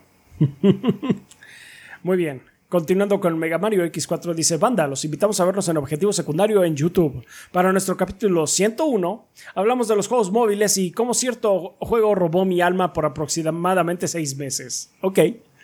Se me olvidó hacer la tarea, así que disculpen que la mande por aquí. Solo sigo torneos de FGC, en especial Street Fighter, Marvel vs. Capcom y ahora Power Rangers Battle eh, for the Grid. No soy tan bueno jugando como para inscribirme en algún torneo, pero disfruto mucho ver las peleas como el top 8 de Street Fighter este año. Ese final de Kawano vs. Idom me dejó con el corazón acelerado. Estuvo bueno, estuvo muy bueno. Estuvo muy intenso, sí. Pues eh, muchas gracias Mario X4. Ya saben, banda, objetivo secundario. Ya tienen disponible su capítulo 101. Eh, Sertroid. Buen día, embajadores del Gordeo. La semana pasada no envié mensaje ya que andaba en un poco decaído por el fallecimiento de un periquito que tenía de mascota, pero bueno, la vida sigue. Oh, pues lo lamentamos mucho, Sertroid. eh, eh, cuando los empecé a ver me preguntaba por qué no le hacían reseñas a los juegos de Sonic, pero luego de ver su reseña de Team Sonic Racing entendí por qué. Y desde ese entonces ha habido contenido de los juegos que han salido. Mi pregunta es, ¿a qué se le vio eso? Ah, a que no los mandan. A que no los porque ahora Sega les manda copias de reviews de los juegos. Efectivamente, es por eso. Y Rafa solito. Y yo solito me sí, hice la apuesta y la perdí. Bueno, no fue una apuesta, fue una un trade, un, intercambio. Un, trade, un, intercambio, del que claramente salí perdiendo. Este, parecía buena idea en ese momento y claramente Parecía buena idea en un momento. Eh, una última pregunta para Rafa. ¿Cuál es tu juego favorito de Sunny? Con un saludo y que siga, sigan así de piolas los tres. Eh, el Sonic Pinball. ¿Racing Transform, perro? ¿Qué? ¿Qué el Racing Carreritas transformadas, ¿no? Ah, sí, carreritas transformadas con. Sí. para jugarlo con personas. Ya se puso Snob, el Chaps, con su conocimiento de Sonic y todo el Yo solo pinball, perros. Es la verdadera experiencia Sonic. es lo más alejado de experiencia Sonic que hay. Entonces, por eso me gusta mucho. Ah. sí. Bueno, sí, pues Sega, nos envía este Sí, sí, sí, sí, También por eso hubo reseña de, o mini reseña de Demon Slayer así es. Y por eso pudimos hacer también reseña de Strikers, de Persona 5 Strikers del día del lanzamiento. Ah, sí, sí, tienes toda la mm. razón. Sí, así es. O sea, eh, nuestra relación con Sega va desde Alien. Sí, desde Alien. Es la Alien Isolation. Ha sido on-off, no siempre, porque cambia, cambia de manos la, la, la agencia en México, pero ha sido más on que off, voy a decir. Sí. yes. No, ya, de, hecho, ya ahorita en la situación reciente que tiene Sega ya ha sido como muy común que nos manden cosas. A veces se tardan, como que, por ejemplo, Judgment nos lo mandaron medio tarde. pero, llegó. Llegó. Así es. Y bueno, pues Anik acá, del Chapsu. Sí. Pues sí. Eh, también tenemos el comentario de un ángel guerrero que em, supongo que leemos las primeras los primeros dos mensajes, ¿no? Yo creo. Que es este. Saludos desde Critical Hit Pokémon Podcast. Teracristalización. Ah, de hecho es Tera Saludos, ok. Teracristalización es la nueva teradinámica de los dos terajuegos de Tera Pokémon. Oh my god. Chequen una Tera imagen en Tera Google y díganos qué Tera opinan todos los Tera detalles en Critical Hit. Oh Dios mío. Me siento que estoy viendo Capitán N otra vez con. no, sé qué implique. No sé qué implique. Yo ya lo vi. No lo sé. No sé qué implique. Igual es algo muy padre y que mejora mucho la dinámica. Es la cosa más estúpida que he visto en mucho tiempo. Es, lo de que se hace en cristal, ¿no? No, le sale como un gorrito de cristal. Aparte de que me ah. en cristal. Supongo que cambia el tipo del Pokémon, le da como poderes adicionales igual y mejora la estrategia. lo que voy a decir es una mecánica que no va a estar en el siguiente. Es lo que voy a decir. Seguramente. Pero bueno, pues ahí para los que lo interesen, pues ahí está, ¿no? No sé, Kit se va a encargar. Él va a saber qué es eso. va a saber. Igual es la mecánica más chingona que veo Pokémon mucho tiempo porque igual y mejora mucho el gameplay. I don't know. No estoy jugando con eso. No lo sé. Soy un ignorante. Y looks stupid. Ajá. Muy bien, eh, el segundo mensaje es de Dioses a Monstruos Podcast, podcast donde analizamos a las criaturas que habitan en nuestras historias y cómo transforman nuestra realidad. El próximo episodio es de Gorgonas. ¿Alguna Gorgona memorable en sus juegos? Pues Medusa. Medusa. Hay, muy, buenas medusas en God of War. Sí. Medusas y sus iteraciones en los juegos. Supongo que sale también en, un ensayo. En, el, Phoenix Rising, ¿no? Sí, también sale en el Phoenix Rising, eh, en los Castlevanias también varias iteraciones de, Medusa. Mm. Medusa las cabezas de Medusa. Las, cabezas de Medusa. Mm, mm, Puro seno y coseno, perro. Así es. Esta va en seno y esta va en coseno. Hijos de la chingada, ¿no? Así es. Nada más para enchilar más el asterisco. sí, sí, sí. Así tal cual. Ahí está. Bueno, pues muchas gracias, Ángel Guerrero. También nos patrocinan eh, Shadow Ryujin, Tigre Negro, Andrés El Peludo Gamer, Axel Neito, Rohan Saleta, Miguel Ángel de Riquer, Sertroy. Ah, bueno, pues ya, ya mencionamos a Sertroy. Ah, sí, perdón, no lo quité. Este, eh, Miguel Mario, Bleeding Beetle, Sam Stark P, Miguel Iscoa, Mr. Fly 21, Guillermo Contreras, Blue Nacy, Kionashi, Mapachito Sarnoso, Benjamín Vázquez López, Diego Monroy Fraustro, Mario Montenegro, Carlos Obed Ventusini, Eric Centeno, Bobble Gomers, Pedro A. Ramírez A, Eric Heredia Olea, Gazde, Cecilio Piedra C, Mugiwara no Cronos, Hideiki, eh, Luis Ramírez, Armando Sanser, Denis Flores, The Fog, Esvin Zamora, Carótido y Esteban Meneses. Muchas gracias a todos ellos que, eh, a todos nuestros Patreons de 20 dólares para arriba, que son nuestros Lord Bombones y se aseguran de que Adrián y yo estamos trabajando aquí y viviendo de este proyecto. Eh, también queremos agradecerlos a nuestros Patreons que con cantidades tan manejables como un dólar al mes o su equivalente de 30 pesos, si es que no hay opción. Este, nos pueden eh, eh, seguir también apoyando. Ya saben que es el equivalente de invitarme un cafecito a, mí o unos chocorroles para Adrián. Eh, muchísimas gracias por ello. También queremos darle las gracias a todos los que pues estén aquí en el chat del estreno de YouTube. saludos a todos. gracias si se suscriben, si nos apoyan con super chat o super gracias o alguna otra cosa del estilo, pues les agradecemos también muchísimo. Y también no olvidemos a nuestros eh, suscriptores de Twitch ahí que estuvieron viendo eh, la pelea más burda y sosa en, este, Dead Stranding. Ah. Entre, sí, sí, sí, Entre Sam Porter Bridges y Sam Porter Bridges. Hicks. Y deleitándose con mi sufrimiento de Digimon Survive. Sam Porter Bridges y Troy Baker. Y Troy Baker. Sí, sí, sí, sí, Troy Baker. Le ganamos haciendo trampa. Sí. Ok. Comiendo ahí los, este... no me acuerdo. Sí, los cryptobiots. Los, los, cryptobiots, que me llenaban la barra de vida. Sí, completamente. Entonces, pues sí. Pues muchas gracias a todos ustedes, banda. Ya saben que son la sangre del proyecto. A todos los que nos ven, nos escuchan y difunden la palabra, pues con eso nos ayudan muchísimo. Eh, muchas gracias, banda. Sin ustedes, pues no estaríamos aquí. Así es, banda. Muchísimas gracias. Saludos a todos. Saludos a todos. Saludos también a toda la gente del chat. Recuerden que esto no es en vivo, que luego hay como mucha confusión. Es un estreno. Es un estreno, el video ya está pregrabado, pero les mandamos saludos desde el pasado. Muchas gracias por estar aquí en el estreno. Hay que empezar en la cuarta dimensión. lo que le pasa a Adrián al principio del podcast es lo que le está pasando a ustedes. Así es. Así es. Entonces, no sean un Adrián. Muchas gracias por este, acompañarnos en el estreno, banda. Vamos a pasar ya a la sección de preguntas.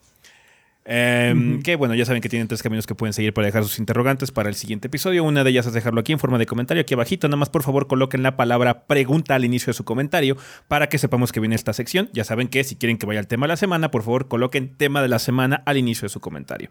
Pueden hacer lo mismo también en la página, en el post del podcast, o si no, en nuestra sala de Discord específica para las preguntas y el tema de la semana, obviamente. Pero bueno, vamos a empezar con las preguntas que nos manda ahorita Nicolás Fonseca de parte de YouTube, que dice, hola goritos, espero puedan leer mi duda. Seguro ya se han enterado del nuevo tráiler de Forspoken, es en el que la protagonista tira chistes sin gracia y pretende ser autoconsciente por dos minutos. En Twitter vi puros comentarios de la pena ajena que daba el tráiler y tengo que estar de acuerdo con ellos. Esto me lleva a preguntarles, si hay un juego que les parezca bueno, pero que sea arruinado por su protagonista. En mi caso me pasa algo así con Bayonetta. Las mecánicas son muy buenas, pero me cansé bastante rápido del extraño comportamiento sexy, entre comillas, de la protagonista. Se me hizo más incómodo que otra cosa. En fin, espero puedan darme su opinión. Larga vida al gordeo. Muchas gracias, Nicolás, por la pregunta. Gracias, sí. Pues estuvimos, pensando así como qué protagonistas nos cagan un poquito en ese sentido y estuvimos así como, ah, ¿qué puede ser? O sea, está cosas así como clásicas, ¿no? Como Raiden de Metal Gear Solid 2 o algo así, ¿no? Que eh, puede poner las cosas medio cuestionables y en ese sentido, pero sí. O sea, una de las razones por las que no me gusta Final 10 es porque no me cae bien Tidus. no lo aguanto. Y no me gusta el hecho de que el juego... Spoilers. El juego es un flashback y Tidus lo está narrando. Entonces tienes un narrador que es Tidus y ese Tidus es como centrado, voy a decirlo, es como es otra persona prácticamente. Y dice como, ah, bueno, voy a llegar a ser esa persona eventualmente. Eso no pasa. Es, una persona horrible todo el juego. Me cae muy mal. Entonces, obviamente, eso ayuda a que el juego no me guste. Aunque, bueno, hay otros detalles. No, nada más es él. Sí. Em, o sea, no es un juego que me guste, pero Days Gone es un juego eh, fine, o sea, es un juego muy eh, mediocre en muchos sentidos, pero es un juego más del montón de mapa abierto, ¿no? Que es, inofensivo hasta cierto punto, ¿no? Quizás la temática sea un poco cansada porque son zombies, pero el juego en general no es terrible. Los protagonistas de ese juego rebajan la experiencia a que se vuelva desagradable. Deacon, y su brazo son horribles. Sí. Entonces, así como tenemos un juego que es como mediocre, con los protagonistas de la verga, uh, bajan la experiencia muy cabrón. Así como no quiero hacer toda esta talacha de explorar el mapa para que mi recompensa sea conocer más de la historia de este pinche ano con boca. Ajá, entonces sí. Days Gone es un. Es un no me encanta el juego, o sea, pero eh, peor por los protagonistas. Mm. Estoy pensando en qué otro así como que de, hecho, ahorita regresando un poquito a Death Stranding, no es tanto los personajes, pero a mí me encantaría que Kojima tuviera como un editor. Alguien que le dijera, güey, córtale, porque mm. ya Rafa dijo al inicio que eh, Digimon Survive está sufriendo mucho de que le explican cuatro veces lo mismo. Así que ya entendí, si puse atención, estoy jugando el juego, ¿no? Déjame en paz. Vamos a seguir adelante. Eso es muy común con los japoneses, no es algo de Kojima, pero Kojima lo lleva a un nivel muy especial. Porque luego cosas que son un comportamiento humano natural lo tiene que explicar así como, oye, ¿sabías que ir al baño es importante? Ay, no. Yo sé. El señor Kojima es muy escatológico, entonces le gusta mucho hablar de pipí y caca, porque seguramente lo hace reírse mucho. Está bien, es algo natural, pero híjole, o sea, ya cuando vamos, vamos en la tercera plática de heces, así como no lo necesito. Pudiste haberlo resumido todo en una sola conversación. ¿O no? Sí, sí, sí. el señor, el señor Kojima tiene ideas muy padres. Hace juegos que pocas personas pueden pensar. Ajá. Y tiene aparte el dinero para hacerlo. Que eso, eso es. Porque, o sea, a todo mundo se nos puede ocurrir una, idea loca. A todo mundo. Nadie es especial en ese sentido. Todos tenemos ideas locas. Pero tiene el presupuesto para hacerlo realidad. y, tiene y tiene el staff que lo sigue para hacerlo también. Y eso conlleva carisma.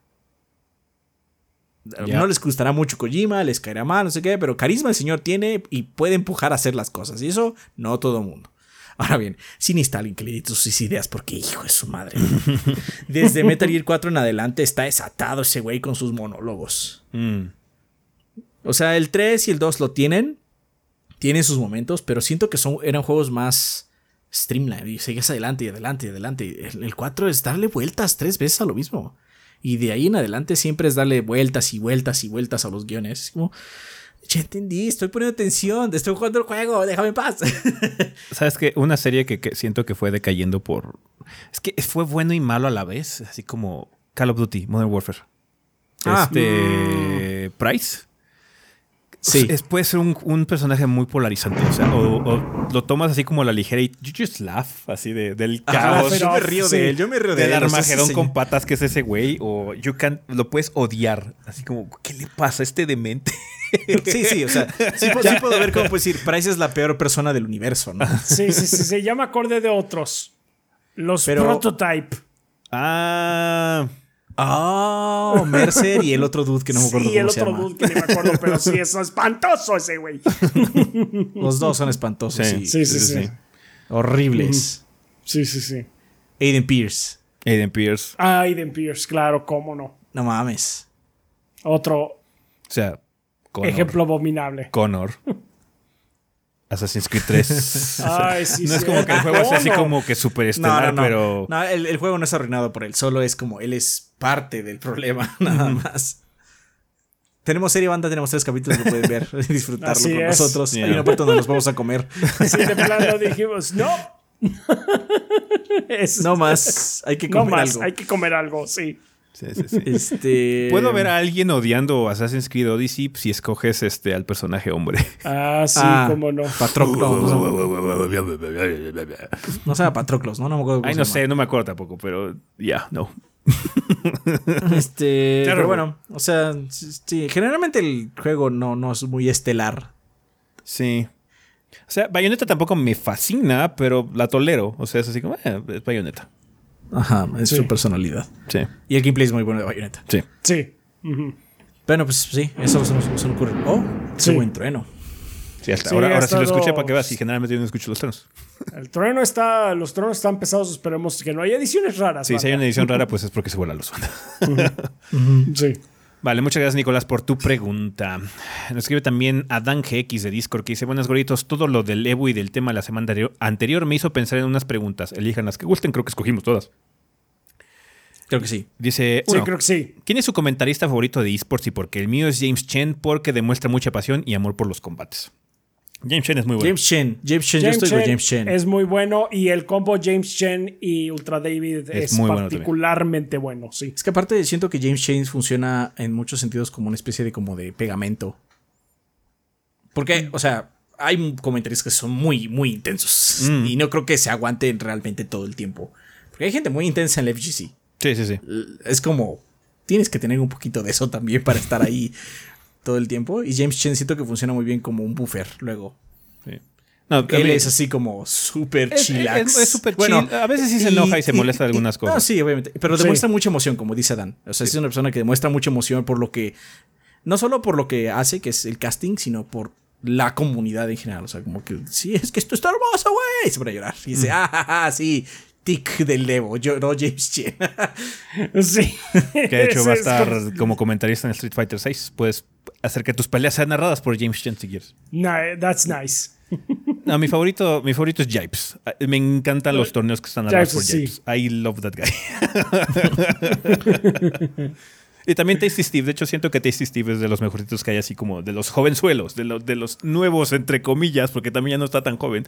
Pero, o sea, es, más joven que James Chen y compañía, ¿no? Entonces sí. Sí, no, de hecho, el combo también, el combo Tasty Steve y Jipes está, está intensísimo. Es un desmadre. Han, hecho cosas también de Guilty Gear, ¿no? O sea, sí. Creo que sí, de hecho, eh, Tasty Steve ahora estuvo Creo que con Sejam fue en, en, este, en Guilty Gear. O Sejam también es un buen, un buen como he dicho. Sejam funciona muy bien con Tasty Steve. O, creo que lo he visto con Jipes un par de veces también. Entonces sí, es un buen desmadre. Es un buen desmadre. Pero si vas a ver un torneo de Marvel o de Dragon Ball con Jipes, va a ser una pinche locura, güey. Va a ser una pinche locura. No narra tan chido Street Fighter. No me encanta cómo narra Street Fighter, pero Marvel y Dragon Ball es una puta locura cuando está Supongo que se puede desatar porque los juegos de por sí ya están intensos. Siempre hay de dónde agarrar, básicamente. Street Fighter luego es así como se detuvo la acción porque están midiéndose. Sí. No, aquí sí, de repente te suelta que unas frases en español o lo que sea y bla, bla, bla. Entonces sí está, está muy loco. Está muy loco. Jipes a mí me gusta mucho cuando narra. Marvel o, Dragon Ball. Sí, sí, sí, sí. Sí, es divertido. Muy divertido el J. El Japes. Así es. Este. Mm, Adán también nos pregunta: Viendo el top 8 de Fighters, me preguntaba: ¿Ustedes dejan a su, a su as bajo la manga hasta el final? ¿O salen con todo desde el inicio en esos juegos de personajes múltiples? Yo sí guardo lo mejor para el final. Depende del juego. Eh, si es de personaje múltiple como King of Fighters, que sea como por turnos, sí dejo que la, el ancla sea el mejor personaje con el que juego, ¿no? En teoría. no, juego también KOF, ¿no? Pero si es Fighters o Marvel, ahí sí no. Ahí sí depende mucho, porque luego en esos juegos importa también mucho la asistencia, el assist que hace cada personaje. Entonces, no importa que el último personaje que tengo guardado hasta el fondo sea mi peor personaje, pero su assist es tan bueno que vale verga, ¿no? De hecho, en Marvel contra Capcom 3 me pasaba que mi equipo era Ryu, Hagar y Sentinela. Con Sentinela no sé hacer nada, básicamente, pero con Ryu Hagar tengo suficiente y ahí está Sentinela apoyando constantemente, ¿no? Entonces sí, ese era, ese era mi equipillo. Pero sí, no, depende mucho del juego. No sé ustedes. Sí, también es un poquito de que depende del juego. O sea, sí es como que el pensaría uno que, es como que lo lógico que hay que, eh, por hacer, ¿no? O sea, mi última carta es mi carta más fuerte. Pero la cosa es que en los juegos de 3 contra 3 tipo tag, como Marvel contra Capcom o, Fighters, además de eso de que sirven como assist y hay unos assist que son muy buenos, tanto que es de como que este personaje lo uso para mi assist, es mucha gente lo que pasa con Doctor Doom. Eh, muchos de los este, jugadores de alto nivel, su Doctor Doom, eh, vamos, se puede defender bien, pero no suele ser el personaje así como que el mejor personaje, no es su, no es su ancla. Es su, es su assist, básicamente. Es que los, los Doom Missiles son bastante muy buenos. Son buenos. Son muy buenos. Los Hidden Missiles se llaman. Bastante muy buenos. Bastante, muy, buenos, dije yo. Dije yo. Por eso el combo Morridum es muy eh, es muy recurrido también. este, para llenar pata de mierda completamente.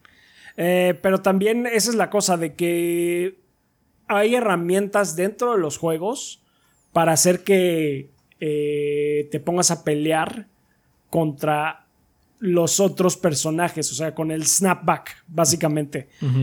Cambias forzosamente a otro personaje. O si quieres, a lo mejor están madreándote muy feo a alguno y tienes la oportunidad de cambiar, generalmente lo haces. Aunque sea tu asisto o algo así, nada más para. Es que quiero guardar este personaje, por lo menos. Es, es mejor tener tres personajes algo madreados a, tener dos. Luego, sí, suele ocurrir eso. Y la gente que sabe que tienes un personaje así, sí, muy, muy, muy bueno, muy fuerte, Generalmente el snapback es para tráemelo de una vez porque me quiero lidiar con este problema antes de que se haga más grande. Por eso ves tantos, todos los jugadores que usan a, Phoenix en Marvel contra Capcom 3 tienen que preocuparse de que no les hagan snapback para traer a Phoenix antes de que llenen las 5 barras y se pueda convertir en Dark Phoenix y sea realmente una amenaza. Está bien.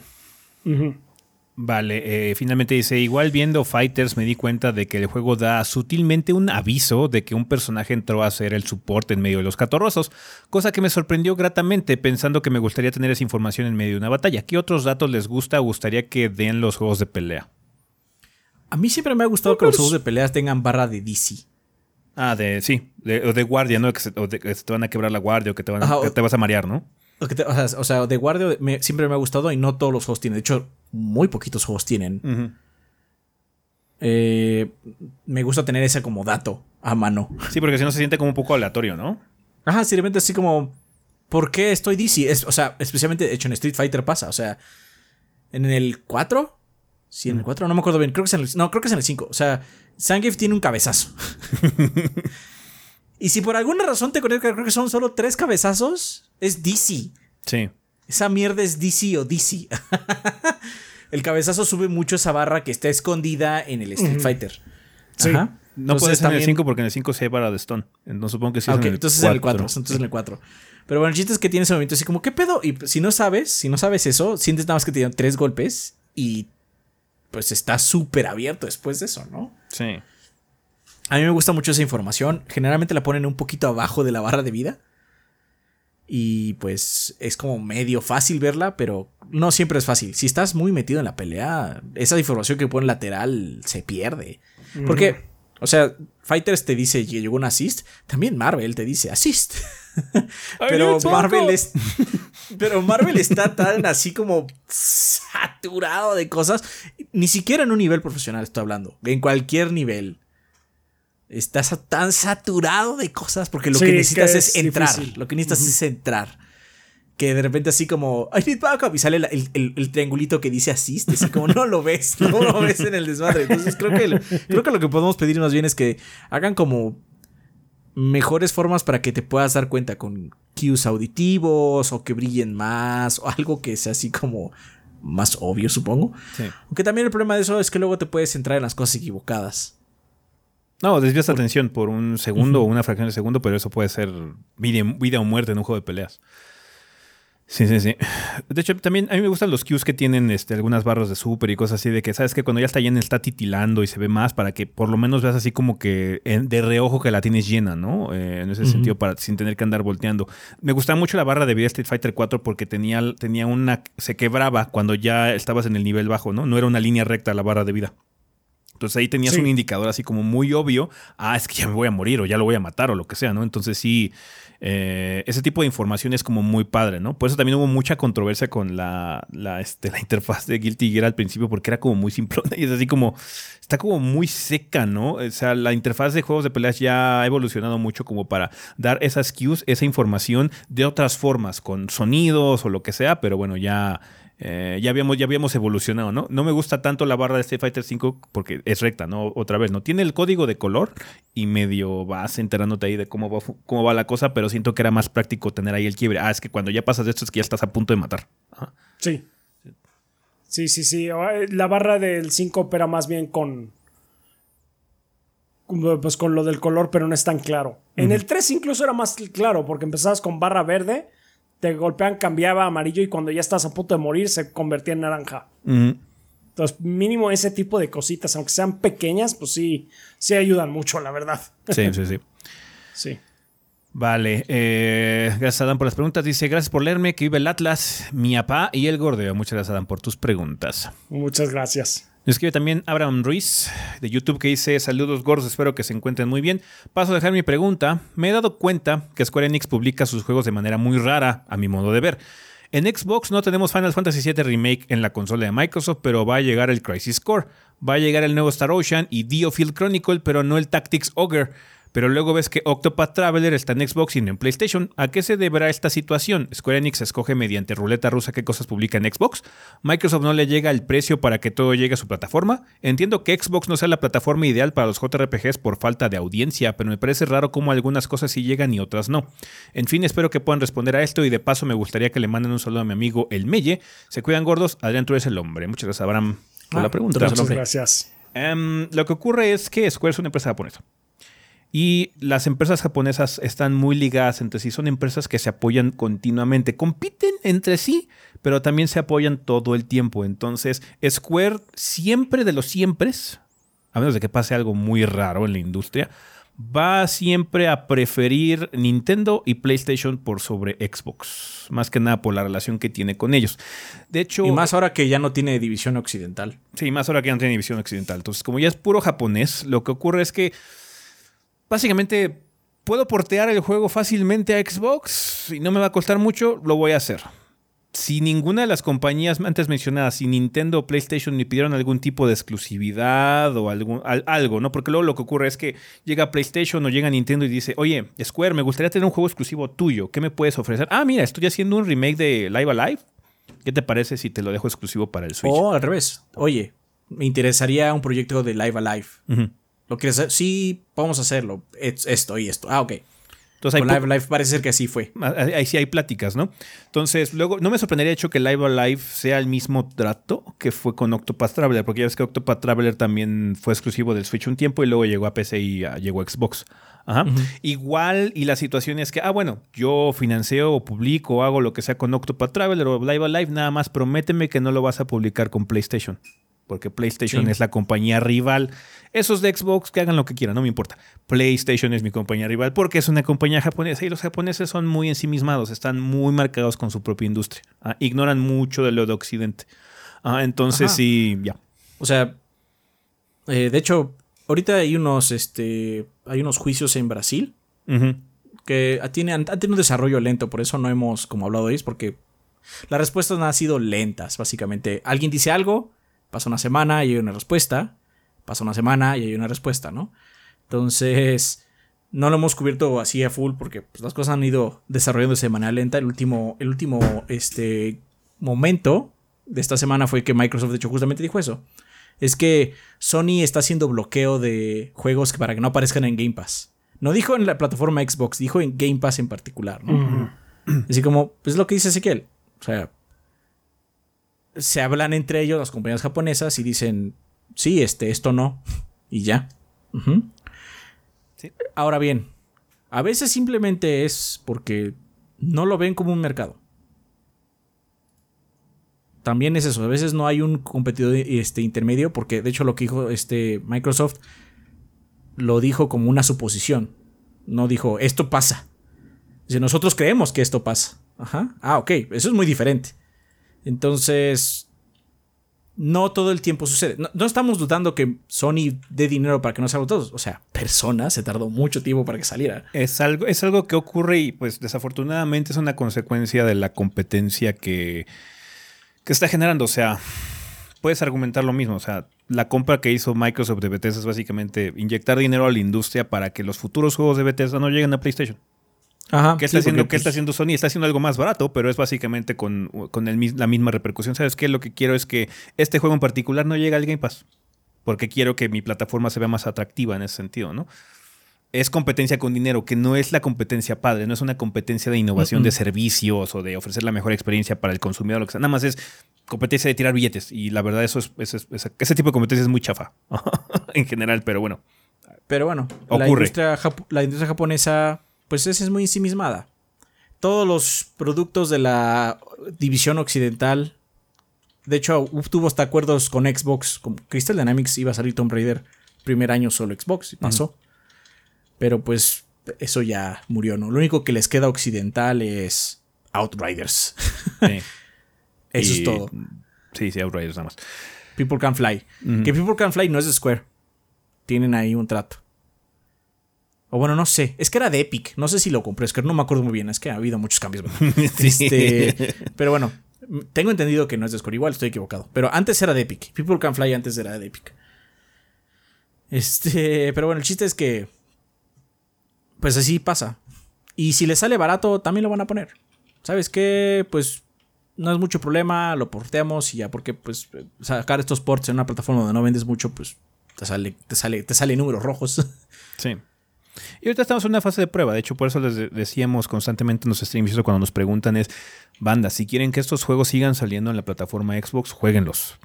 Cómprenlos. todas las personas cómprenlos. Descárguenlos en el Game Pass o lo que sea, pero demuestren que hay interés de parte del público de esta consola para esos títulos. Porque si no lo hacen, por eso no llegan. Porque, ¿sabes qué dice? ¿Para qué chingados me gasto en hacer publishing en la plataforma Xbox si voy a perder dinero? Fuck it, mejor nada más lo saco en donde sí sé que voy a vender, que son Nintendo y PlayStation, porque son parte muy importante del mercado japonés e históricamente el público incluso occidental de esas dos consolas están muy ligadas también o asociadas mucho a cosas como JRPGs y japonesadas que siempre salen ahí. Básicamente lo que estamos diciendo es si es si el claim de Microsoft es real, eh, si ustedes compran estos productos en la, en la consola de Microsoft, la respuesta sería de las compañías, no, no lo voy a hacer eso porque estoy perdiendo más dinero. Ajá. Hagan atractivo que pues el público sí los compre, el público sí gaste, este, pues sea como importante para ellos, ¿no? Por favor. Hagan un stand con, con persona. Que ya viene, ¿no? Aparte va a salir uno, día uno, Soul Hackers va a salir en todos lados, literalmente. Que eso es grande, o sea. It's unheard of. Ajá, es raro. Entonces, pues Chequenlo, banda. Creo que es el primer lanzamiento de Megaten que hace eso. Ever. Ever, que es posible, ¿no? Porque sí, o sea, Atlus siempre ha sido con los Megaten muy quisquilloso. Ah, este en Super Nintendo nada más. Este en Saturn nada este más. Este en 3DS. Nada este en 3DS, güey. Este, en Switch. PSP nada más. Este en PlayStation. Así, y ya, este creo que es el primer lanzamiento que sale en todas las plataformas disponibles en el momento. Igual estamos equivocados, banda, no estamos seguros, pero suena raro, es raro. No me sorprendería que el primer Mega haya salido en NES y en PC no sé qué madres, güey, así es probable, ¿no? Pero no recuerdo un lanzamiento. Ah, sí, a huevo, puedo jugar este Megaten donde se, donde se me antoje. No es, no, tengo que jugar este Megaten aquí a huevo, porque no hay otra pinche plataforma donde esté disponible. Eso también es una ideología muy vieja japonesa. Ajá ponerlo solo en un solo lugar porque, o sea, existe Kingdom Hearts, banda.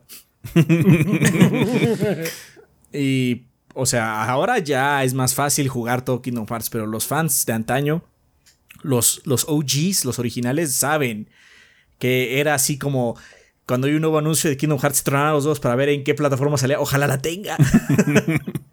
oh, sí. Sí, sí, sí, sí. Pero sí. Mucho de esa situación de Square es precisamente. Eh, ay, tiene un nombre. O sea, pasa en todas las industrias japonesas. En la automotriz, en la tecnológica, en todas pasa. Siempre las compañías japonesas van a ver por sus pares. Hay competencia, pero por un interés generalizado, por el tipo de filosofía económica que tiene el país, que históricamente se ha manejado. De hecho, el milagro japonés que ocurrió en la mitad del segundo siglo XX fue precisamente por eso.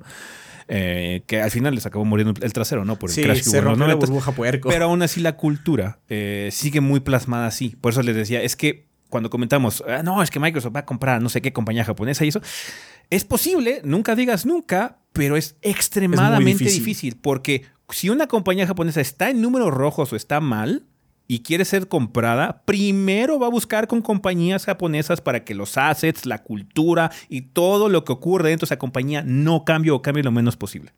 A menos de que sea muy avant También puede suceder, ¿eh? Como Tango. O sea, Tango Game, no sé dónde son chingados Tango Games. Yo me imagino que está en Japón, güey. Ah, pero esa compañía la formaron para que fuera parte de Bethesda. Ajá. Entonces es como muy diferente. Entonces sí. Em, Ey, eh, sí, es por eso. Hay mucha habladuría entre los. ¿Sabes qué? Sácame un juego exclusivo. Vamos a hacer un proyecto juntos para exclusivo para el Switch. Ah, qué padre. Tengo, este, tengo esta idea o este IP, bla, bla, bla. Oye, es que este IP históricamente ha sido muy popular para Nintendo y para PlayStation. Vamos a sacar Tactics Ogre en las dos plataformas. ¡Qué chingón!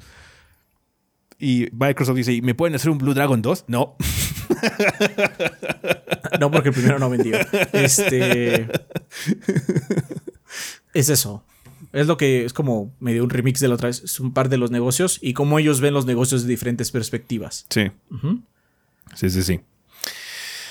Pero bueno, pues sí, es lo que nos imaginamos. Obviamente puede ser una situación mucho más complicada o una más sencilla, no sabemos, pero eso es lo que asumimos que ocurre porque hay presentes históricos. Digo, lo de la industria que, eh, japonesa, que es un círculo, que se apoyan entre sí constantemente, eso es normal, eso ha ocurrido históricamente ahí en Japón.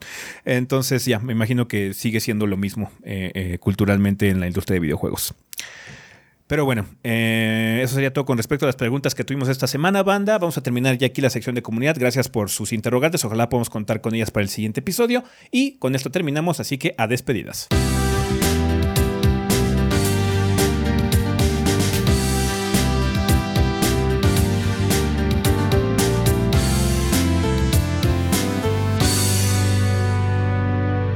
Y bueno, banda, pues ya estamos aquí en la parte final, final de este episodio. Tenemos regalos que nos mandó la banda, Adrián. Joseph Ochoa dice saludos bonitos regalos para la banda, que es Ion Classic, Dead by, Dead, eh, perdón, Dead by Daylight, Went y Roblox. ¿Se cuidan goritos ya listos para la reseña de Call of Duty Modern Warfare 2? Eh, ¿no? Ahora tengo una duda. Mm. No sé en dónde son estos regalos porque no tienen longitud de Steam. ¿Puede ser GOG? No estoy seguro. Cosby. Bueno, hay, checo. Sí. Este, pero bueno, muchas gracias, Joseph Ochoa. Gracias, Joseph Ochoa. Eh, y pues ya, creo que es todo, ¿no? Lo que tienes de regalo. Sí, es todo. Perfecto, muchas gracias, Joseph, por los regalos. Estos van a estar en nuestra cuenta principal de Twitter a lo largo de los siguientes días. ¿Tenemos algo que recomendar? Pues, supongo que Xenoblade 3. Mm. Mucho mejor que la segunda entrega. Infinitamente mejor que la segunda entrega. De hecho, siento que mejor. continúa muy bien el espíritu del primer juego. Se ve así como, ah, recobraron el propósito. Esta franquicia recobró su propósito. El 2 vamos a ignorarnos y olvidarnos de él porque it's trash. Entonces, o sea, sí, tiene cosas del 2, pero este. Tiene cosas de los dos, el 1 y del 2. Es el combate y cosas así, pero temáticamente es, es, un mundo aparte. Es, es, más parecido al 1 en ese Es un mundo aparte y así como. Ah. Este juego es respetable. el, es el mejor Xenoblade. Porque aparte lo mejor es que se pone bueno mucho más rápido.